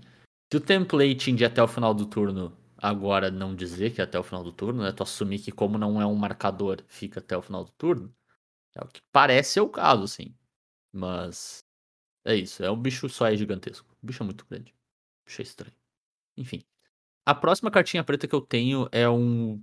Acho que é o melhor comandante da edição. Talvez. Não sei se é o melhor, mas é um deles. Que é a Toxril, a corrosiva. 5 preto preto por uma criatura lendária 7-7 lesmo horror. Então já é o comandante das lesmas aí. Eu 10 gostei 10. que o nome dela representa. Ela representa a internet, né? Basicamente isso. Basicamente isso. E ela tem o melhor e o pior dela ao mesmo tempo. Então ela diz o seguinte: início de cada etapa final, cada uma dos, dos turnos, né? Coloque um marcador de limo em cada criatura que você não controla. As criaturas que você não controla recebem menos um, menos um para cada marcador de limo nelas. Então, numa rotação da, da mesa, tu vai colocar N marcadores de limo e vai fazer teus, os bichos dos teus oponentes ganharem menos N, menos N, né? Sendo N o número de, de turnos que passaram. Toda vez que uma criatura que você não controla com marcador de limo morrer, cria uma ficha de criatura lesma preto 1. Então, pra cada bicho que morrer, tu faz um bicho de volta. Que já tava bacana já, né? Uhum. Mas ela tem mais uma linha. Tu paga uma azul e uma preta, então, por consequência, ela é um comandante de Mirna, não é um comandante mono black. Sacrifica uma lesma e compra um card. Esse bicho é bom. Bicho é bom demais. Eu tava conversando com o Matheus mais cedo na semana, assim, que eu acredito que esse bicho vai ser um dos melhores comandantes pra mesa de power level mediano pra alto, assim. Então, se a gente for botar o, o power level de uma mesa numa escala de 0 a 10, que é um, mais ou menos comum, assim, né, do pessoal comentar, eu acho que vai ser um dos melhores comandantes pra mesas em torno de 7 ali, possíveis. Porque são jogos que são muito pautados no board, né? Tu acaba, às vezes, não necessariamente ganhando por dano de combate, assim, mas tu precisa de criaturas, tu desenvolve o teu jogo muito com criatura no board, assim. E ela faz o seu inferno. Pra sempre, assim, sabe? Ela tem o drawback de custar uma cacetada de mana, né? E, e se o teu plano realmente for usar as lesmas depois pra gerar card advantage, é um pouco devagar. Mas assumindo um deck de controle nessas cores, que é bem comum, assim, né? E que tu usa, em especial, tu usa as lesmas de outras maneiras, né? Então, com altar de Shinod, altar ferexiano, uh, N maneiras. Tem até uma pegada meio aristocratas aí, sabe? Cara, é um comandante que faz a vida dos teus oponentes ser um inferno. Então, cara, eu, eu acho uma ótima cartinha, assim. Ótima mesmo. Belíssimo comandante. Traz o sal. É, enquanto ela tá na mesa, não dá pra ter bicho. Tu não, Não dá pra consegue- bicho. Exatamente. Tra- Traz o sal, traz o sal. Traz o sal. Que às vezes não vão tomar conta. Então fiquem aí com Tóxido corrosivo. Grande comandante. E por fim, a última cartinha preta que eu tenho é aquela cartinha que eu já acho que já virou tradição nos últimos sete releases aí, que é a carta que falta a palavra-chave que ela devia ter. Que é a Malignidade Mortal, uma preta pra uma mágica instantânea que diz a criatura alvo ganha Undying até o final do turno. Só que por extenso. Inclusive é um reprint, né? Basicamente. É o reprint de já Undying existe. Evil. Já existe. Exatamente. É o tipo de carta que me ofende, velho. É literalmente a mesma carta, os caras não fizeram reprint. Ah, velho, eu só, eu só me incomodo com essas coisas. É, mas existe um nome pra isso, é reprint funcional. Eu sei, mas por que que não faz o reprint? tá? Tu precisa de dois andar em evil na história do Mage? Claro. Claro. Era só o que me faltava. Vai daí, Bernardo. Vamos daqui então, vamos daqui então, porque nós também temos cartas pretas.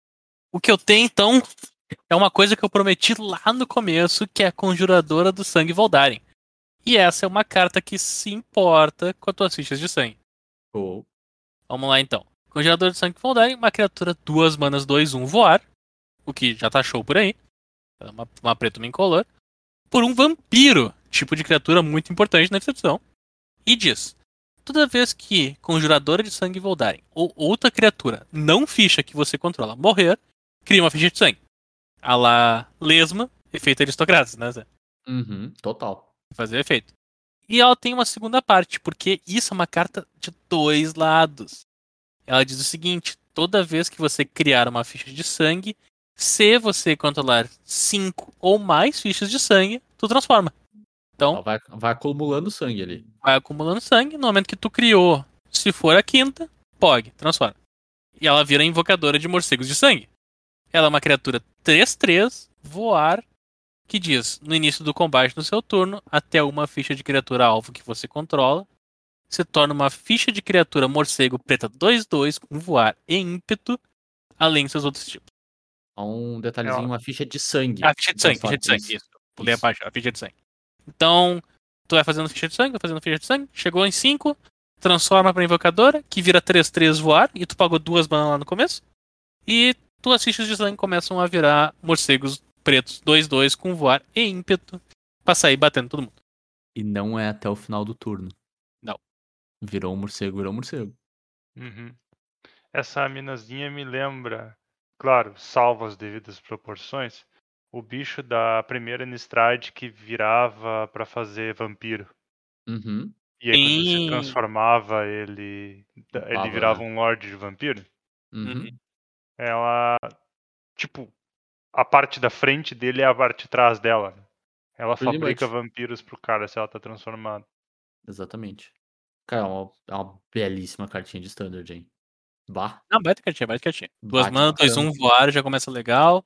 Fica uma 3-3.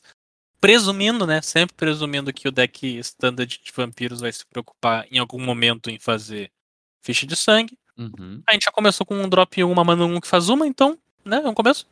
Sim. E é muito fácil o drop 1, uma mana 1 morrer. Já, Já passamos por- Já passamos por cartas de, de aproveitar, que sacrificam criaturas.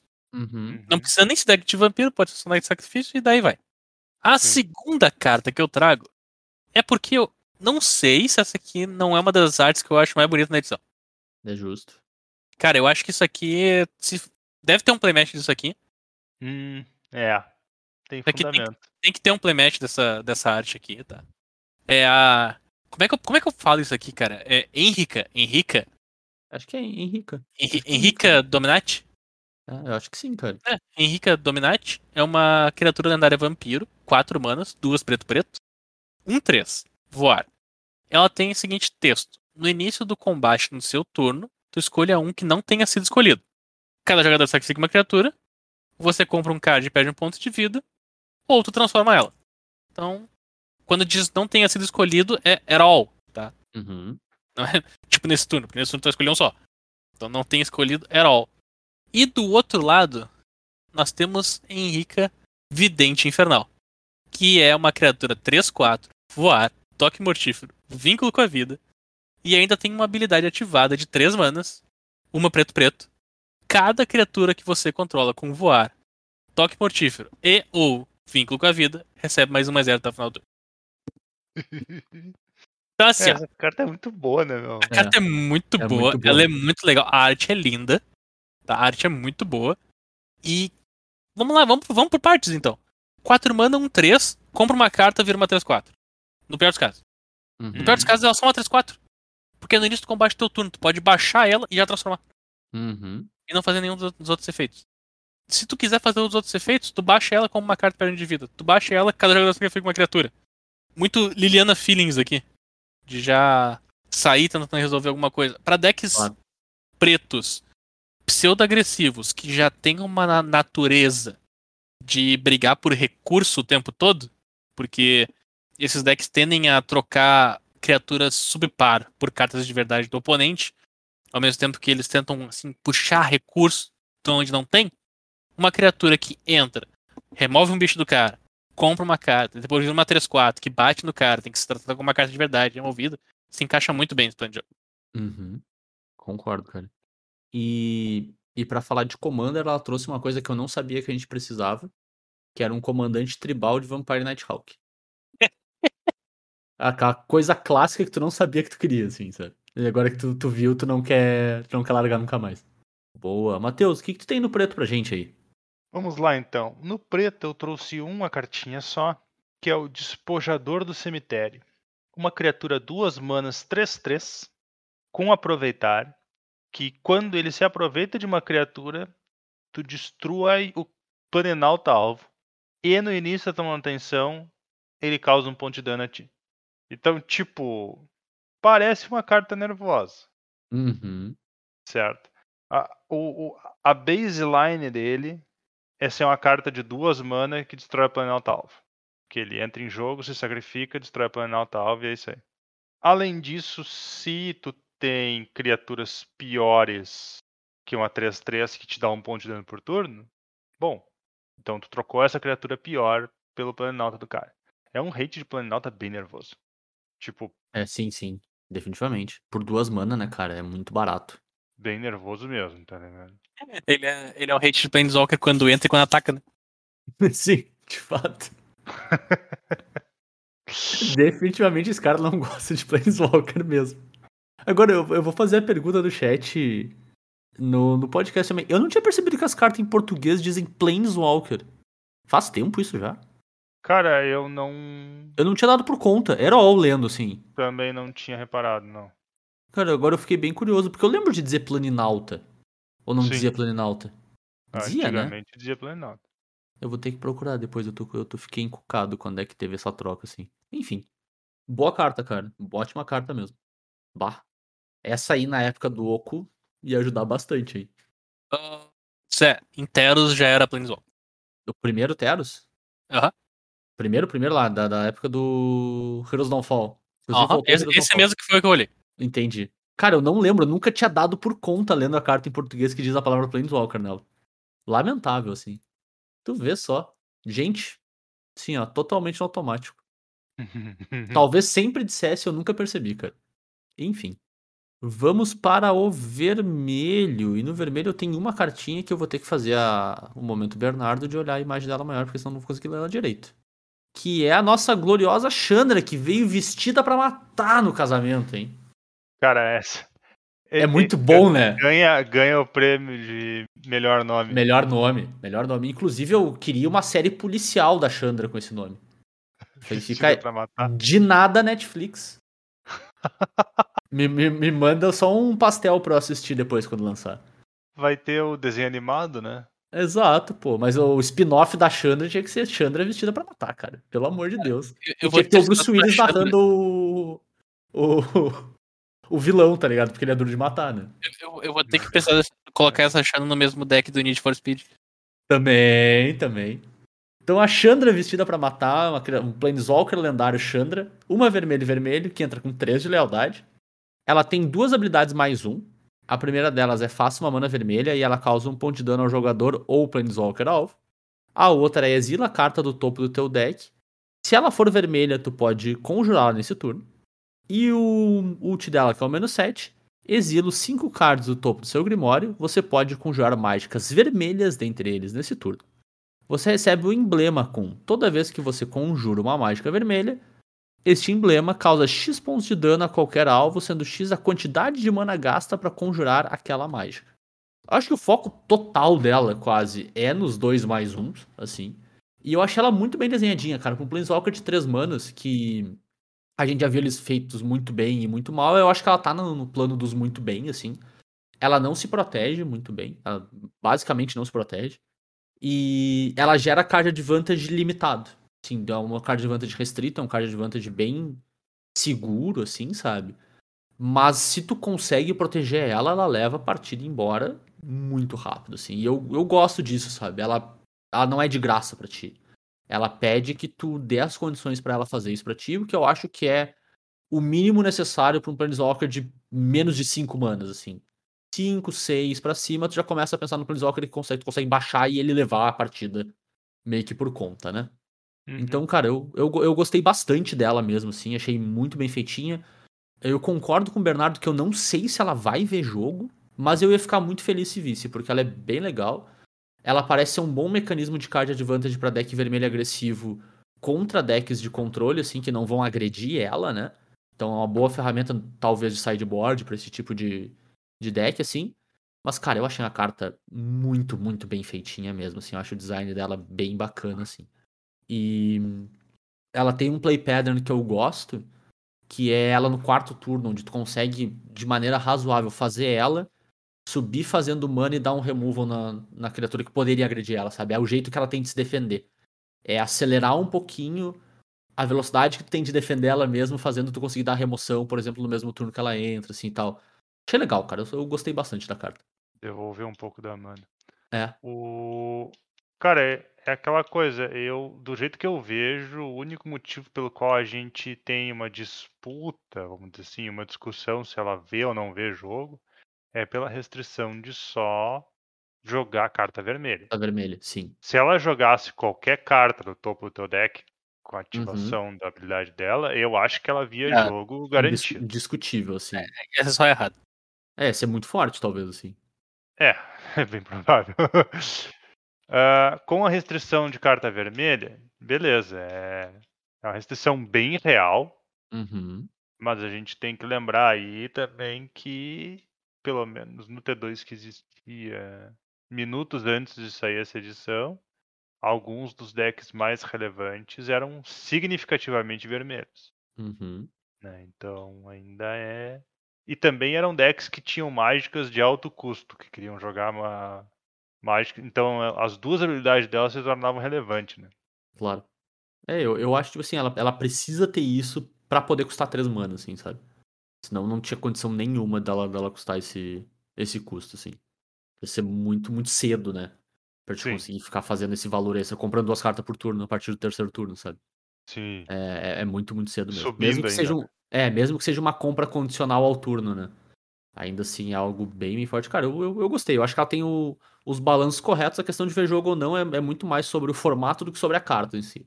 Então, se o, se o deck que precisa dessas ferramentas existir e for relevante, ela com certeza vai estar envolvida no processo. Assim. A questão é o deck existir. A questão é o deck existir. Exatamente. Enfim, é isso. Chandra, 9 de 10. 9 de 10 porque a gente não consegue te dar a garantia do jogo ainda, mas assim, todo o resto é sucesso. E o que, que temos no vermelho aí? No vermelho, cara, eu tinha uma cartinha, que era meu querido Drop 1, mas eu também trago, pasmem, um reprint. Olha aí. Oh, E esse E aqui não é, só um reprint. é. Esse aqui é um baita reprint. É, não, e um downgrade de raridade, hein? Mas, é, ele já tinha tomado, né? Porque ele veio em Masters. Tinha? Ele veio? É. Eu não Na fazia ideia disso. Mas, céu. anyway, tá aqui. A Braid, abrasão. Duas manas, mais instantânea. Escolha um. Causa 3 pontos de dano à criatura alvo ou destrói o artefato alvo. Dessa vez, ele veio numa edição normal, não veio numa edição de artefato. Aleluia. tá, tá certo que a gente precisava de remoção de artefato, mas naquilo, quando nós estávamos num bloco de artefato, a Braid era ridículo, né? Comemos. A Braid era forte demais. Mesmo assim, a Braid baita cartinha. Continua, continua muito efetiva. E vamos ver, né? Tem que ver o formato pra ver se vai ter artefato pros lados.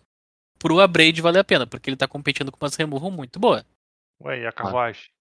Então, a carruagem é, uma das é um dos principais alvos. Ele tá competindo com o- a removal do dragão, que dá 3 de dano se tu revelar um dragão, dá o poder do dragão. Tá, tá disputando com a sua mágica, que é 2 mana 4 de dano também. Feitiço.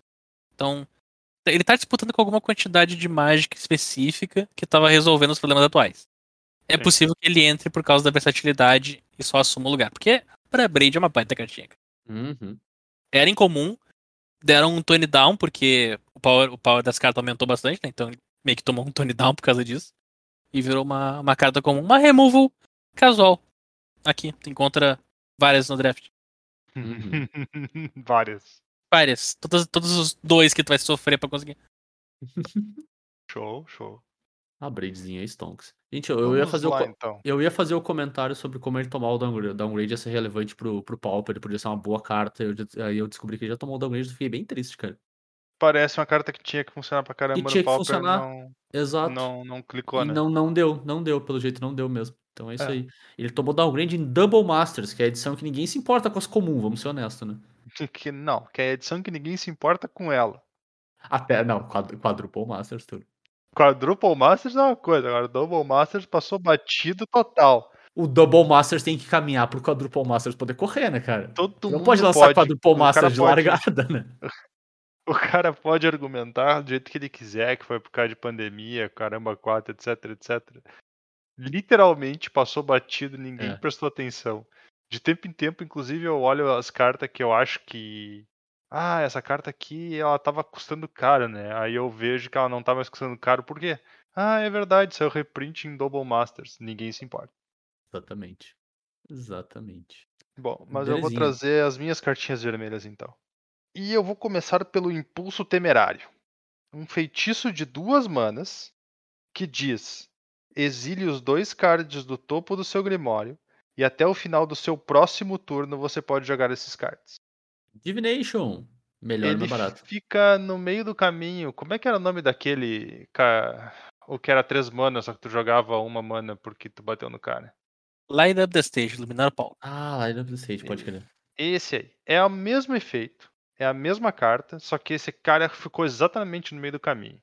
Ele custa uma mana a mais que o, o show, o showcase lá, né? O showcase. O, melhor, o Upside, né? A melhor versão do outro cara. Exato. E uma menos do que o hardcast. Cara, eu acho que essa carta aqui é boa. Tipo, Tem que ser, né? ela tem que ser boa, porque ela é uma carta vermelha de duas manas que tu compra duas cartas. Então, bom, sei lá.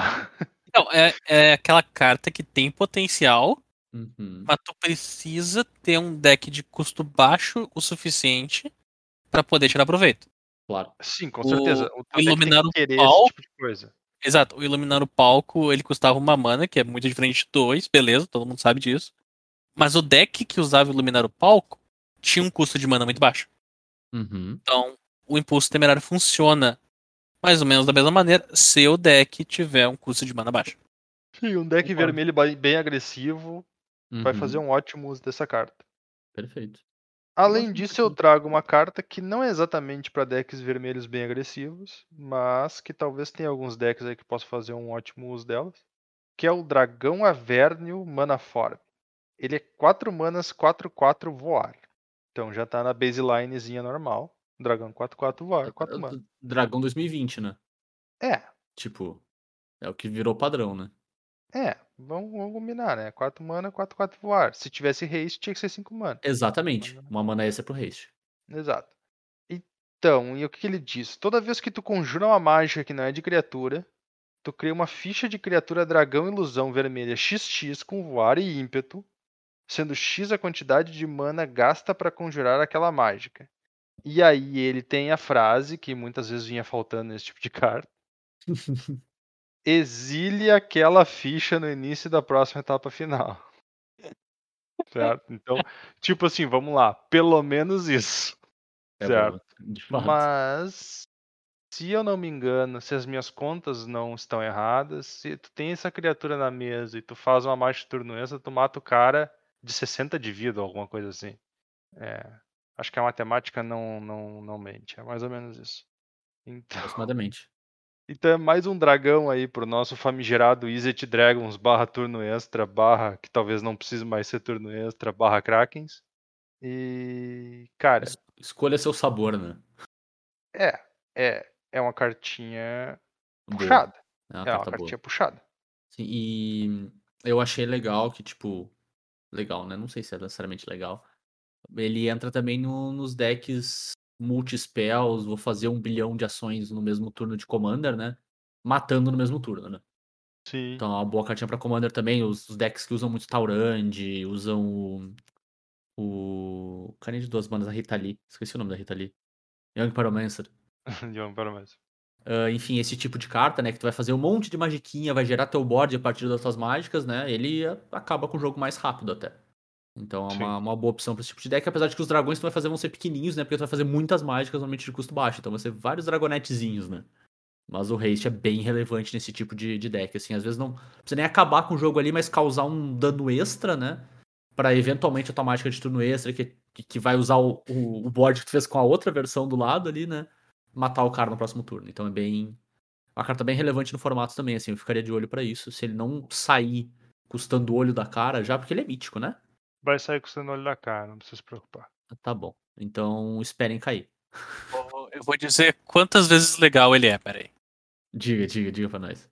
Esse glorioso dragão, se eu conseguir escrever o nome dele certo, atualmente é 69 vezes legal. Nice. Nice. Nice. ai, ai. Bora pro verde então, gurizada. Começar o verde. Eu trago duas cartinhas verdes pra gente. A primeira delas é. Vou entrar no time dos reprints aí, que é Reivindicação Esplêndida. 13 e uma verde por um feitiço que diz devolva todos os cards do terreno do seu cemitério pro campo de batalha virados. Ótimo reprint, cara. Cartinha que já tinha vindo aí na. Voltamos à discussão da Innistrad 2. Na segunda vez que a gente veio pra Innistrad, né? É uma carta bem, bem versátil, veio jogo em vários deckzinhos de, de lands no Commander, né? É um bom reprint. Boa carta pra ter mais no mercado aí. Show de bola vir no, vir no Standard, é um reprint fácil de conseguir agora, né? Facilita bastante a vida da galera do Commander. E a outra carta que eu trago é a Bizarrice de Ulvenwald, que é uma criatura dupla face, 4 manas, por uma duas e verde verde por uma 4/4, criatura besta atropelar ímpeto, e ele tem 5 verde verde, transforma ele no Behemoth de Ulvenwald, que é uma 8/8 besta horror também com atropelar ímpeto, que diz as outras criaturas que você controla recebem mais um mais um e tem atropelar e ímpeto. E esse bicho tá aqui pra cota, obrigado o Wizard a fazer uma rara verde verde. Uma rara verde que é azul, uma rara verde que é, faz um monte de coisa, ela é verde e ela é verde. E é isso aí. Obrigado. Que bicho bom, cara. E que quantidade de texto. É, mas ele, cara, ele é um bicho bom, verde, ele bate, ele toma o spot remove e vai embora. É isso Seria aí. ele a Question Beast correta, porque tá distribuído em dois lados? Pode ser. Pode? Tu respira, né? Tu respira virando a carta no shield, pelo menos. Não, mas o, o- Zé trouxe essa carta, se o Zé não, não fosse trazer, eu ia trazer, porque é isso, cara. Ele é a definição da carta verde. É, exato. É Ele aí. começa grande, e se tu tacar mais mana nele, ele fica maior. Eu tenho dificuldade de concordar com vocês. Eu não o vejo que ele tá comprando carta. Eu não vejo ele colocando land em jogo quando ataca. Eu a gente já vai ver essa vejo- parte aí já. Respira Tá um bom. pouquinho. Tá bom. Tá chegando, tá chegando. E, cara, eu, eu fiquei feliz de ver uma rara verde boa que toma o spot remove e vai embora. Simples assim, sabe? Ela vai fazer o que ela tem que fazer quando tiver a chance de fazer. E se não der, não deu. E é isso aí. E quando ela faz, ela faz, hein? Porque 4 mana, 4, 4 atropelar ímpeto é, é doído. Bom, é, isso é verdade. E é isso aí no nosso glorioso verde. Matheus, a gente vai pular o Bernardo verde, porque aparentemente eu roubei mais uma carta dele. Tu podia ter roubado essa, Bernardo. Eu só não quero que tu roubasse a Foi o seguinte, vocês já tinham colocado todas as cartas verdes que eu queria falar sobre. Então deixei assim, tá ligado? É justo, é justo. Queres falar sobre uma das minhas? Não, não, Então, pode dar ali, eu vou falar igual. Justo. Justo. Então eu vou trazer uma carta verde, que é daquelas cartas verde, verde mesmo. Verde de verdade, Verde Nutella. verde raiz. É. Ô. que é o Nascer do Sol Glorioso. Encantamentozinho de 5 mana. Como é que tu vai me dizer que é verde raiz? Não tem nem poder de resistência nesse troço. Ah, é um encantamentozinho de 5 mana. que diz o seguinte: no início do combate, no seu turno, tu escolhe um. Então, tu pode escolher que as criaturas que tu controla recebem mais um, mais um e ganham atropelado até o final do turno.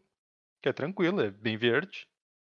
O terreno alvo ganha, vira e adiciona 3 mana verde até o final do turno. Então, tu pode escolher rampar. Depois que tu fez teu encantamento de 5 mana. Beleza. tu pode comprar uma carta. E se tu controla uma criatura com poder. Não, desculpa. Tu pode comprar uma carta se tu controla uma criatura com poder igual superior Se a tu 3. comprasse duas, era sacanagem já. já. Então tu pode comprar uma carta, que é basicamente o que define O essa verde, carta né? aqui como verde, né? É, se tu olhar no nosso episódio de Color Pie, inclusive, no nosso episódio passado, tu vai ver que é exatamente isso. Uhum. E Definição por de verde último, tu pura, pode ganhar 3 pontos de vida, né? Então. que é a parte do branco que o verde quer roubar, aparentemente. É, é o fail safe, tá ligado? Se tu não tem nada pra fazer, tu ganha 3 de vida. Né? Se, se, sei lá, se tu não tem nenhuma mágica que tu queira fazer com o terreno gerando mais mana, e se tu não tem bicho nenhum pra comprar carta, tu ganha 3 de vida. Então é bem, bem verde, assim, tipo, ele te dá bastante opção, te É, dá é engra- carta, te dá ramp. é engraçado que, tipo, eu- eu tenho que concordar que todos os efeitos são verdes. São, são, são, são. O fato de ter uma carta que te dá a opção entre quatro não é nem um pouco verde. Ou melhor, não devia ser verde. É, não, não. Vamos, vamos combinar que na época que o verde foi inventado, não era exatamente essa a moral, né? Uhum. Se tornou de um tempo pra cá. Eu, Bom. eu, fico, eu fico meio incomodado com essa carta. Hum, Porque ela tem três personagens na imagem, nenhum deles é só verde. Inclusive tem um que nem verde tem na, na, na Color Identity dele. Essa carta tinha que ser Band. é, mas ele. Ou Temur. Não, Temur não. É, não tem vermelho da Arden. É isso aí, podia ser Temur essa carta. Podia ser non-black. Também. Totalmente não, não black, né? Uhum. Funcionava também. Gente, o nome da carta é Nascer do Sol e logo mais o Sol tá nascendo. É um encantamento de 5 mana verde, cara. O que que tu esperava de encantamento de 5 mana verde? Eu esperava que ele desvirasse meus terrenos também no final do turno. A mágica de turno extra tu já tem, né? Afinal de contas, desvirar os terrenos no final do turno é o turno extra verde, né? É, pretty much. Cara, eu, eu não sei, eu não gostei dessa carta. Ela é ótima, mas eu não gostei dela. Bom. Talvez eu possa te interessar em outra, então. Eu olhei pra essa carta e pensei, eu não vou trazer isso. É, pois é. Tipo, eu só. Por diversas cartas eu passei e não trouxe porque não era pra chamar atenção. Mas eu olhei pra essa carta e pensei, não me nego. vou trazer essa carta. Eu tenho amor próprio suficiente pra não fazer isso comigo, né? Eu não cheguei. Eu não tô ainda mostrando intenções de cavar, né? É uma carta boa pra caramba, mas, meu. Que, que carta odiosa. Cara, é, então, eu trouxe ela porque toda vez que eu. Quanto mais eu lia ela, mais eu ficava incomodado. É o, o que a Chandra. Que a gente falou que a Chandra tem de bem desenhada porque ela quer fazer essa aqui tem de estranha. Ah, Tem de verde. tem de verde 2021. Porque a É. gente viu, ah, o, o Venwald novo ali é, é o ver- verde 1999 ali. Pau nele. É o, é o New Green Deal. É, exato. Verde é a cor mais quente. E nós vamos seguir na, na toada verde a cor mais quente, porque pelo que eu tô vendo aqui eu vou ficar incomodado de novo. Cara, então, ãh, na vibe de uma vez a cada duas edições sai uma carta pra deck de Commander que brinca com land, a gente tem o Colosso Cultivador. Ah, uma carta forte pra deck de Uhum. Commander que brinca com land. Ele é uma carta de 7 manas por uma criatura XX atropelar. O poder e resistência dele é igual ao número de terreno que tu controla. Então até aí nada demais, inclusive tinha o, o gigante que do pé de feijão era melhor que isso. Uhum. Entanto, também. como a gente sabe que não poderia deixar de ser, né? Vai ter uma partezinha roubada na carta que é a seguinte: quando o Colosso Cultivador entra no campo de batalha, não é quando tu conjura, é quando ele entra no campo de batalha, então funciona efeito de ETB, eh, de Blink, né? Uhum. Você pode colocar um card de terreno de sua mão no campo de batalha, virado. Se tu Até aí fizer isso, certo? Se tu fizer isso, tu compra uma carta e repete esse processo. Uai. Então, tipo, vamos supor que tu baixa ele. E aí tu tem um terreno na mão. E aí tu baixa esse terreno. Pô, a partir de agora tu tem duas opções. duas possibilidades. Se tu comprou um terreno, tu pode baixar aquele terreno e comprar mais uma carta. E se for um terreno, tu vai poder baixar aquele terreno e comprar mais uma carta. Então, basicamente, tu vai comprar carta até tu comprar uma carta que não seja um terreno. Ou até tu comprar um número de cartas no mínimo igual ao número de terrenos que tu já tinha na mão quando tu baixou ele. Que vamos combinar, como ele custa 7 mana, não é exatamente um número muito grande, né? Uhum. Possivelmente Ele- já não vai Ele é um bicho que terreno. diz assim, ó, troque todos os terrenos que tem na tua mão por cartas. Uhum. É, e os E- que estão no topo do seu deck também. É, inclusive. É, não, é, é aquele negócio. É. Alternativamente, tu. Mas amor, assim, não é terreno na mão. Acabou seu terreno na mão e tu vai ter carta no lugar disso. Sim, e, eu acho que tu pode baixar as cartas dupla face como terreno, né? Essa é a opção dele aqui, né? Coloque no campo de batalha virado?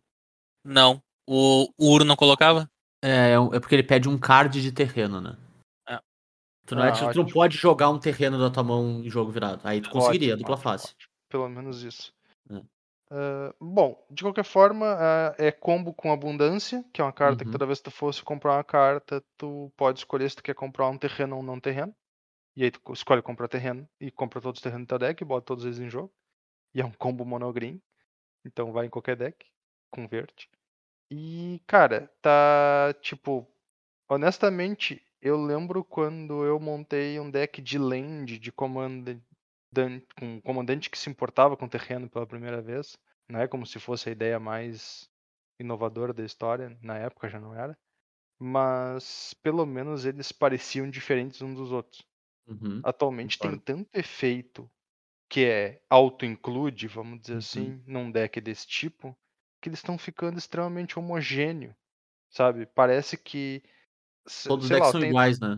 É, só- exato, talvez eles não troca- parecem diferentes o suficiente. Cara, Agora, Claro. agora eu vou trazer um ponto polêmico e muito hate na minha direção. E o Titã Verde tá banido.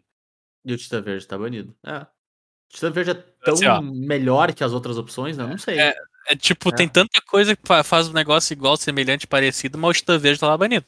Isso É, verdade. então, eu não acho errado o Titã Verde estar banido. Eu acho errado que tá saindo dessas bodegas, tá ligado? Sim, claro. Não, eu não tô, eu não tô dizendo que é errado. Eu só tô comentando que o Titã Verde tá banido enquanto Claro. tá saindo Tá todos esses ligado? É, botar em perspectiva, né? Acho que o Ah, Bernardo tá fazendo, tipo... lembra o, o Primordial, que, que não durou nada? Sim, sim, Silver sim. sim. Primordial, acho que durou um mês, dois meses, e aí foi banido em Commander. Aham. Esse é outro.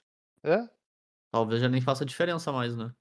cara, é, sei lá, tipo, dá. É justo, é justo. E, e alterna, né, cara? A sensação que eu tenho é, tipo, sai a carta auto-include do deck de lands e sai a carta auto-include do deck de ramp. Que não necessariamente é a mesma carta às vezes, né?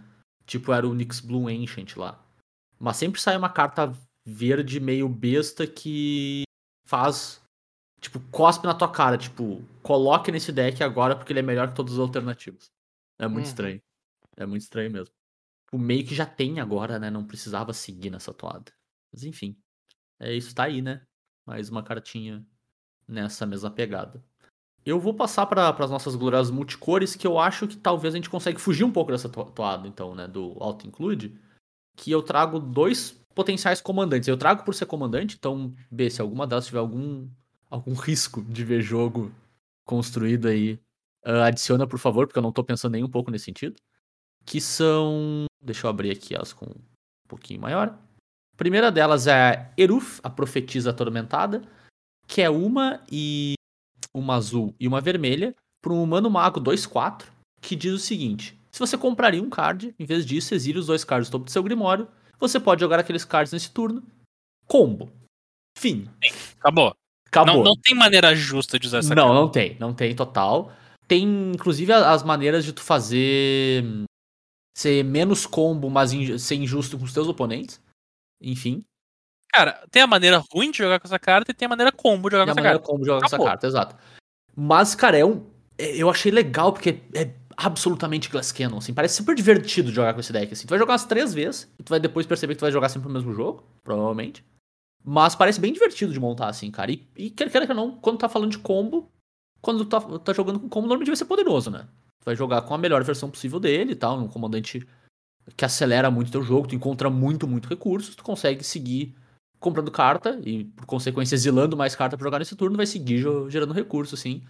E tem sempre a chance de falhar nesse tipo de combo, né? Ele é bem cara de Storm, no fim das contas, né? Então, tu vai botar o máximo de peça de redundância no teu deck e tal. Mas é isso. É bem, bem limitado no escopo. Talvez não seja nem a melhor versão de comandante de Storm que a gente tem, então é por isso que eu gosto um pouco, é só uma versão diferente. Não tá dizendo eu sou claramente melhor que as outras versões disso, sim. Então eu acabo, acabo gostando bastante nesse sentido. E parece divertido jogar, cara. Um, um par de vezes, assim, sabe? Numas, numas mesas mais poderosas, assim. É um bom comandante para se experimentar um pouquinho. E além dela, eu trouxe o Grownock, o Onívoro, que é a carta Simic da vez, né? O comandante Simic. Duas verde e azul por uma criatura lendária sapo. E seguindo a toada dos sapos, ele tem um braço pendurado na boca, que é ótimo. E ele é uma 3-3. E ele diz: toda vez que um sapo que tu controla ataca, tu tritura três cartas, né? Tu, tu mila três cartas. Toda vez que um card permanente for colocado no seu cemitério vindo do seu Grimório, tu exila ele com um marcador de coachar, que provavelmente está no top 5 melhor nomes de marcadores. Inclusive, fica aí a dica, Bernardo, pro nosso episódio de final de ano. Entendi. Top E- marcadores. É, melhores nomes de top 5 marcadores. Vocês estão em abstinência do top 5. Sim, cara, faz muito tempo, velho. Cara, é 2021, a gente tá em abstinência de tipo 90% Muita das coisa. E por fim, tu pode jogar terrenos e conjurar mágicas da, dentre os cards que você possui no exílio com marcadores de coachar. É mais um deck Simic de gerar valor? É. É mais um deck Simic que faz um monte de coisa? É. Mais um deck Simic que lida com permanente coisa pro teu cemitério que tem auto mil? É. É um pouco diferente dos outros, assim. É um bom deck. A melhor versão dele é um ótimo deck, assim, funciona super bem com. ah, bom, enfim, como vários decks funcionam super bem com o Herbit Druid, né? Ele funciona também. Só não acho que é a melhor versão disponível desse tipo de deck. E aí eu tô. Tá, tá de boas, assim, sabe? Ele não, não é mais um cara puxando, assim, sabe? Provavelmente tu ainda tá mais feliz jogando com uma Muldrota nesse tipo de deck, assim, sabe? Tem uma cor a mais, ela é um pouquinho mais poderosa, apesar de ser um pouco mais cara, né? Enfim.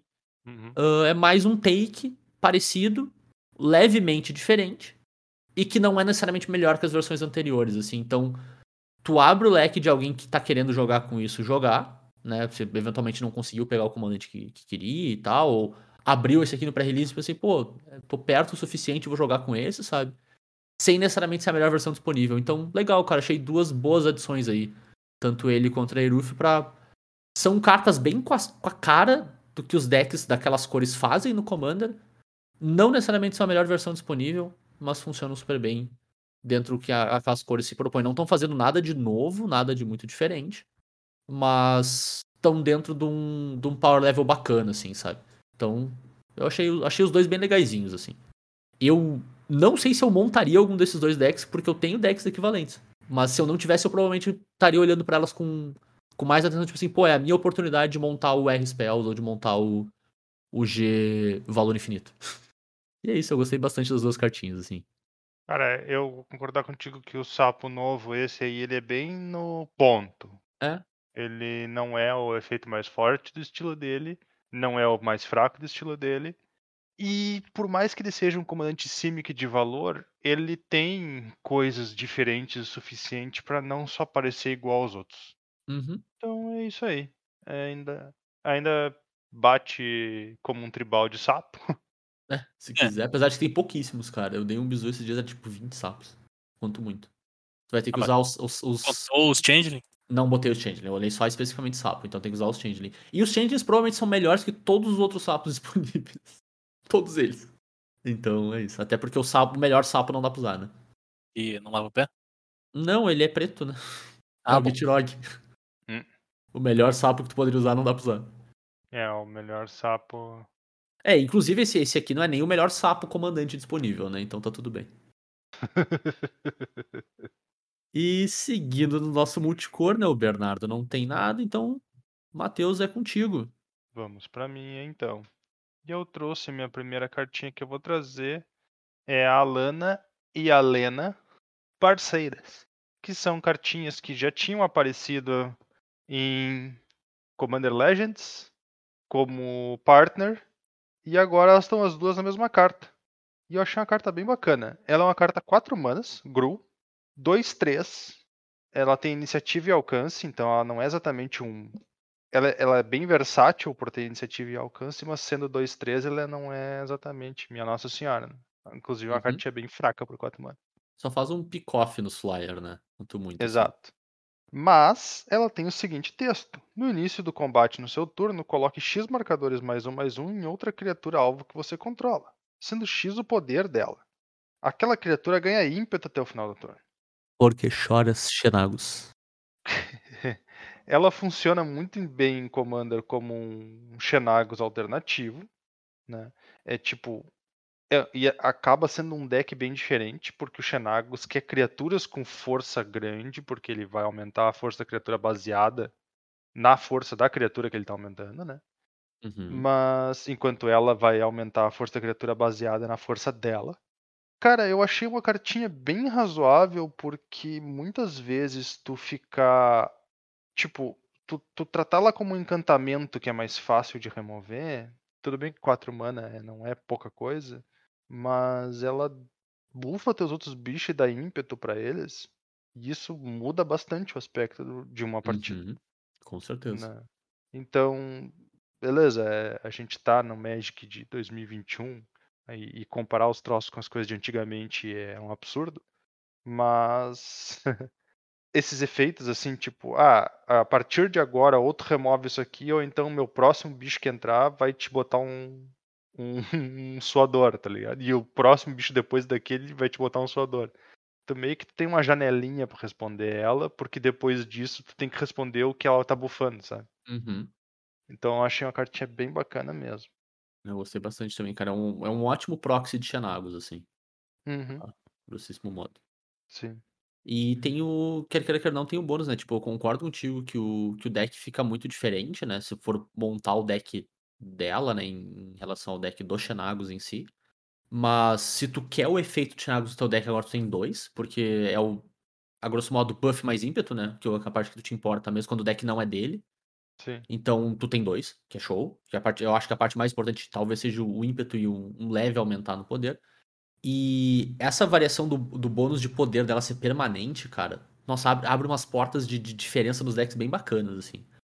Porque Uhum, ela, ela quer criaturas que. Mais criaturas que es- estejam ok em estar só atacando, né? Só o, o, o buff de poder só permitir abrir a porta pro ataque, né? Eu já, Eu eu acho já vou isso- dizer isso que bacana, isso assim. abre espaço pra uma parte carente dos decks de Commander RG. Sim, eu sei uma coisa ou outra sobre Commander, tá, gente? a parte carente dos decks RG, que é a parte que quer jogar de vermelho e verde agressivo, mas não quer que a tua criatura seja 8-8 pra ficar 16 pra bater com o Xenagos. Sim, perfeito. Sabe? Tu quer jogar com tuas Exato. criaturas medianas que vão ficar 3 mana 3-3 que ameaçar, que agora é 3 mana 5-5 ameaçar com ímpeto. Uhum. Sabe? Esse tipo de deck RG tava faltando um comandante pra ele, cara. Tava. É, é real. Eu concordo. E ela se encaixa direitinho no, no que tu precisa, porque ela tem iniciativa ainda. Então, ela, ela pega espada muito bem. Ela bloqueia muito bem, porque ela tem alcance e, e tem o negócio 5. Então, realmente, esse tipo de deck que queria botar uma criatura. Tu queria usar Birds no teu deck. A tua Uhum. Birds agora bate. E bloca. e Bloca. Então, tipo, é daí. E é aquela coisa, né, meu? Tipo, se tu tá montando um deck dela, tu ter um, um rancor e um bônus splitter ali é, Uhum. é É show, né? tranquilinho e vai fazer uma diferença enorme, né? Sim. Uma própria. Uma própria. Skull Clamp, né? Sim. Também. E adicionando na lista de coisas que o Bernardo sabe de Commander, ele sabe ganhar da gente também. Inclusive com mais frequência do que a gente gostaria de admitir. Bom, mas então eu vou trazer minha última cartinha. E Cara, a minha e- última Não, peraí, peraí, peraí, peraí, peraí, peraí.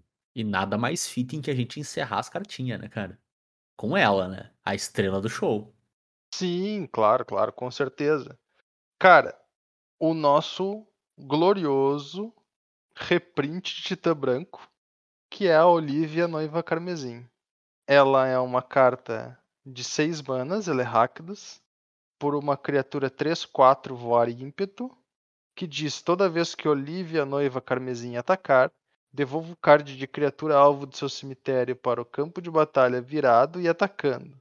Ele ganha quando você não controlar um vampiro lendário, exila essa criatura. Então é, é interessante, ela entra em jogo, ela já ataca na hora, ela já revive um bicho na hora. Se aquele bicho for um vampiro lendário que ela tá revivendo, Uhum. ele não vai ser exilado automaticamente nunca. Mas caso o bicho seja um bicho normal e a Olivia seja teu único vampiro lendário, eventualmente teu oponente removendo ela vai tirar fora o bicho que reviveu também. Né? Que seria o padrão de jogo mais normal. Cara, achei uma cartinha muito bacana. Não tem um power level super puxado, apesar de ser forte, Uhum. certo? E fora que vamos concordar que, tipo assim, criaturas de 6 mana que entram em jogo para finalizar a partida são normais e inclusive necessárias no T2. Uhum. Né? Então, eu acho que nesse sentido a Olivia cai muito bem. Eu faço a brincadeira que ela tem uma vibe titã branco porque ela revive, revive os troços. Mas ela nesse ela tem um aspecto do que os titã faziam, não o específico um, mas como um grupo, sabe? Tipo, ah, entrou em jogo, tem o efeito dele na hora. Se ficar em jogo, a partida vai terminar em dois teco, sabe? Uhum. E ela tem essa, essa mesma vibe. Achei uma carta bem bacana. Concordo, cara. Concordo mesmo. E, e aí, puxando pra, pra, pra nossa sardinha, né? Eu acho ela uma excelente comandante também, cara. Eu acho que ela tem um espaço bem bacana pra ser um bom comandante, assim. Sim. Ela tem uma, uma vibe meio calha, assim, sabe? Nesse sentido de conseguir botar uma criatura roubando bastante. Roubando um pouco menos, talvez, no custo de mana, né? Uhum. Porque a calha com 4 ela rouba muito mais, o delta de mana ali das criaturas gigantescas que ela faz é, é maior, né? Mas é uma criatura por si só muito mais forte, ela já entra atacando. E e tem bastante espaço pra te fazer umas coisas legais com ela, assim, sabe? Claro, não dá pra trazer aqueles, os melhores Eldrazi, mas dá pra trazer tipo um With That Betrays da vida, sabe? Que achaca bastante com o jogo do cara, enfim. Eu acho que ela, ela é tem bastante espaço pra ser um comandante bem, bem bacana mesmo, assim, sabe? Uhum. Então, guardem seus sec outlets pra não perder seus bichos pra sempre. E além disso, cara, olhando. pra- Cara, tu- tudo nela, né? Eu, eu, eu queria muito um.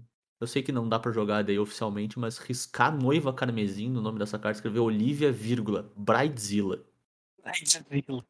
Bride, ela é Bridezilla total vibes, assim, né, cara? Olivia Bridezilla é ótimo. Olivia pior é Bride- que, Não, pior é que a vírgula, edição toda é, Bridezilla. é vibe Bridezilla, né? É, total. Tu vê, tipo, a- a- as outras vampiras lendárias, né? Tipo, parece todo mundo. A gente só tá fazendo as vontades dessa maluca, né? E aí tá aí a maluca, né? E ela faz seu estraguinho, né? É uma ótima carta, cara. Eu gostei da Olivia. Não é a Olivia Voldaren, né? Mas é uma boa Olivia. Sim, com certeza. É isso aí, né, Guris? Passamos aí por que uma hora e meia de cartinha, só de cartinha quase. Muito perto disso. Então a gente passou por várias das cartinhas que a gente gostou da edição, tem com certeza muito mais. Ahn, até se o Bernardo quiser jogar um turno extra de cartinha, a gente pode jogar um turno extra de cartinha e falar de mais algumas. Dá pra falar do Uhum. noivo da Olivia que a gente não falou também. É verdade, a gente não falou do noivo. Ele tá, ele, tá, ele tá dentro do caixão, ainda não veio conversar com a gente, né? Mas fiquem ligados, próximos episódios a gente vai estar falando dos impactos do lançamento, né? Vai ter dado uma. Pelo menos uma semaninha, duas semaninhas de standard aí, então a gente vai conseguir ter uma, uma ideia da cara do formato, que, o que, que vai ah, casar com o que, né? O que, que vai encaixar tem em outros formatos por aí. Cara, eu já vi a galera usando um artefato muito mondongo de uma mana. Como é que é o nome desse troço? Não sei se vai colar, né? Como é que é o nome do carinha aqui? Deixa eu achar ele. Será que ele tem artefato? Ah, não, achei. Tá aqui. Fonte de sangue. Uma preta para um artefato que entra em jogo faz um- uma ficha de sangue, tu paga 4, vira e sacrifica a fonte pra devolver duas criaturas da tua mão. ah, do cemitério. Pessoal usando isso em deck de Urza no Modern só porque faz dois artefatos por uma mana, sabe? Vê se cola. Cara, é Magic, é sensacional. Nessa- Nessas horas eu adoro Magic. O cara pega comum mondonga de draft e acha uma casa pra ela, nada a ver com pastel. Enfim, vamos ver o que, que vai colar, o que, que vai casar da- dos lançamentos dessa edição aí pelos mais diversos formatos. E a gente volta a falar com certeza de Innistrad muito em breve aí, né? E se tu vai querer ouvir esses, essas novas análises, essas novas informações que a gente vai trazer pra vocês, não esquece de seguir a gente lá nas redes sociais pra saber quando é que vai sair episódio, né? A gente tá no Cóleras e Dragões nas todas as redes por aí, então a gente tá no Instagram, no Twitter e no Facebook. Então é só procurar pela gente por lá, tu vai ficar sabendo quando sai episódio, quando a gente meter prese- presepada esse, enfim, o que for, vai sempre ficar sabendo por lá. E ou vocês podem seguir tanto eu e o Bernardo lá no Twitter, né? Eu tô no arroba jvitorfromhell. E eu sou arroba BNR underline MTG. Então, se quiser conversar com a gente por lá também, tu consegue trocar ideia, mandar sugestão, enfim. Ou mandar sugestão pro, pro cast também, né? Direto no coleresdragões.gmail.com. Então pode passar teu feedback por lá, uh, mandar, enfim, sugestão de tema. O que tu quiser conversar com a gente, a gente tá sempre aberto a, a trocar ideia, né? E, e trocar experiência com vocês, assim, e coletar feedback, enfim, o que for. Se vocês quiserem conversar com a gente, a gente tá sempre à disposição por lá também. E a gente sempre lembra que tu encontra o Colors e Dragões aí nos mais diversos agregadores, então Spotify, iTunes, Pocket Casts, Castbox, enfim. Onde tu procurar a gente, tu vai encontrar com certeza, né? E a gente volta em duas semaninhas aí com mais um Colors e Dragões pra vocês. Valeu, pessoal, um abraço. Tchau, tchau. Falou, pessoal.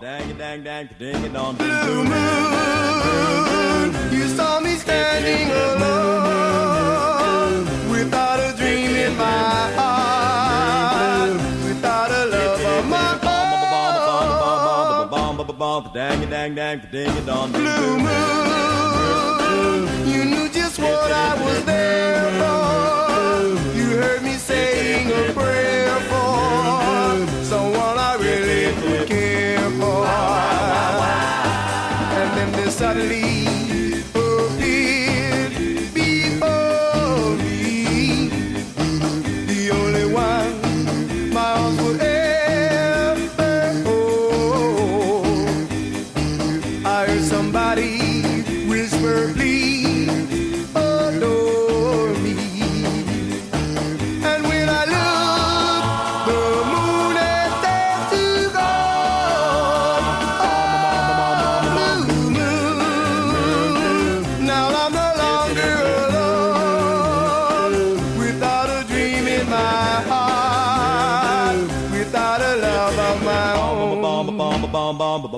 about the dang a dang dang the ding a dong ding Boom!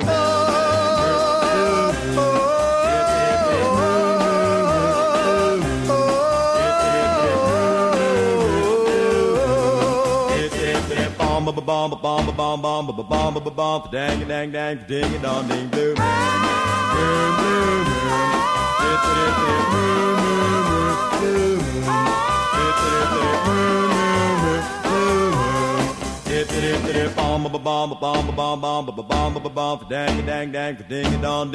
Blue moon. Meu Deus do céu, o, o refrão da música do Barões da Pisadinha é Esconde no pescoço a marca do beijo do vampiro, a marca secreta do love escondido. Eu não sei mensurar o quanto isso é bom, cara. É muito bom, velho. Meu Deus do céu, agora que eu percebi que a música começa dizendo não, de- não deixe ele saber que o seu cabeleireiro sou eu. Bah, mandrake demais essa, hein? Opa! Puta que pariu, muito cara de pau. Oh, Oi, amor, tô indo no cabeleireiro, tá bom? Tá bom, vai lá no cabeleireiro. oh, Opa! Maravilhoso, cara. Não deixe ele saber que o seu cabeleireiro sou eu. Putz, a lá miséria, cara. Então vou abrir meu moletom aqui que eu fiquei com calor, cara. Porra! Boa demais a frase, cara. Que isso? Deixa ele saber que o seu cabeleireiro sou eu. Bah, ô meu. Isso é um eufemismo. Tá, a pergunta óbvia é: cadê a carta do Dr. Nestor? Tinha que estar na lista do Bernardo. Eu não peguei porque era óbvio Nem que que tinha que estar não na vai lista do falar Bernardo. sobre. Eu, eu não sei se eu não botei lá e ele não tirou. Eu não sei, eu não tirei nada, mas eu não coloquei também. Ah, Tirou sim, tirou da de minha. que eu Tive que pegar de botar. volta, inclusive. Não, tô falando da carta de Tornesto. Ficha de sangue. Eu tenho uma carta com ficha de sangue, mas eu não quero falar sobre ela necessariamente.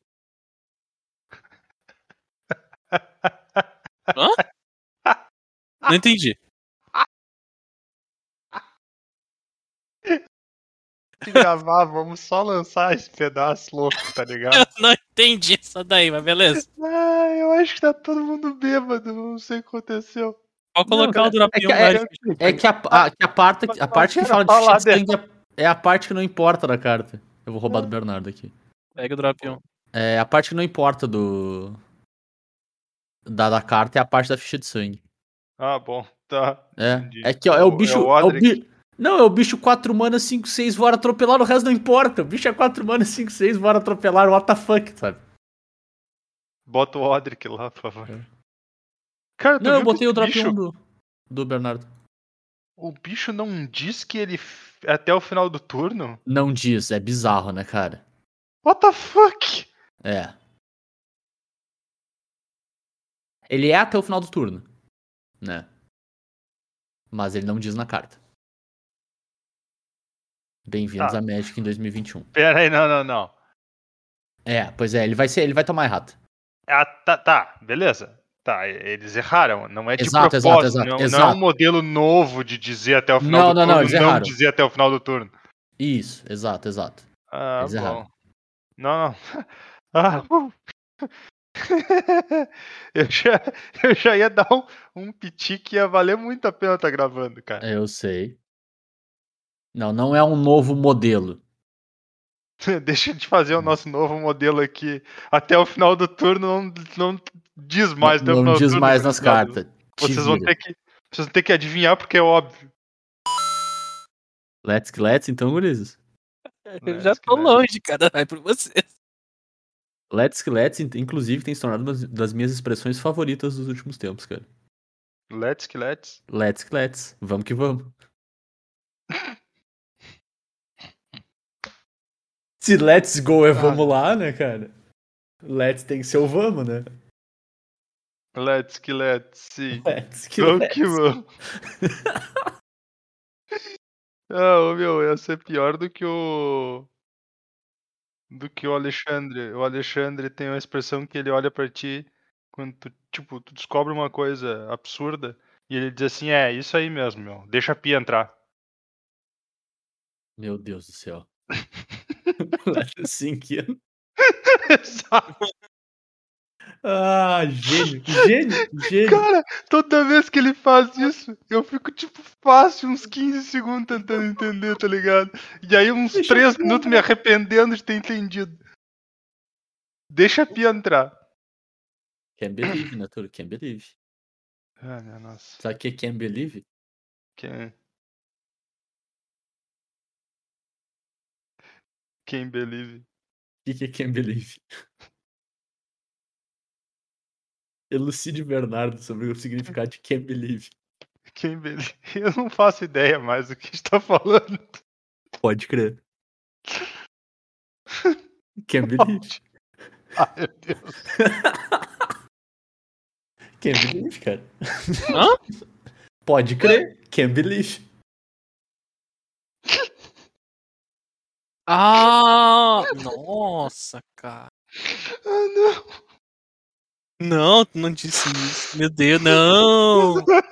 Não! Ô, Bernardo, Bernardo, deixa a pia entrar, Bernardo. Não! Deixa a pia entrar.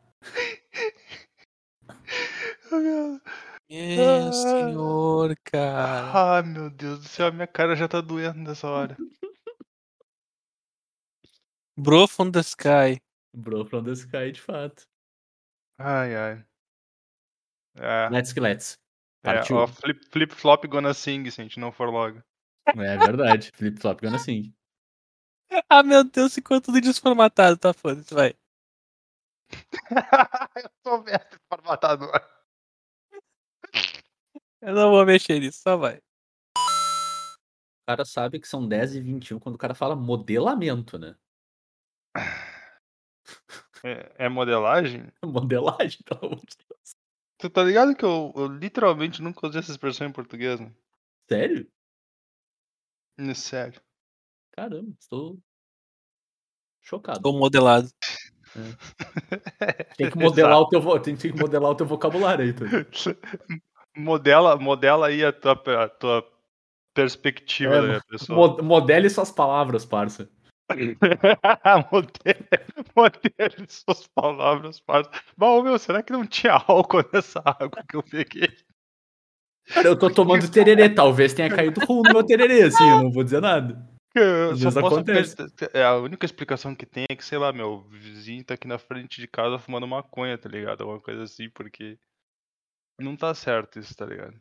Cara, Tá eu tô tomando certo. uma coca gelada, me abstenho de comentários. Só um segundo. Ele deixou a coca no freezer. Meu Deus do céu. Ah, eu tenho certeza que Garantido, a coca no garantido. freezer. 100%, tá estourando a garrafa lá já. Ele tem um sorvete agora de Coca-Cola.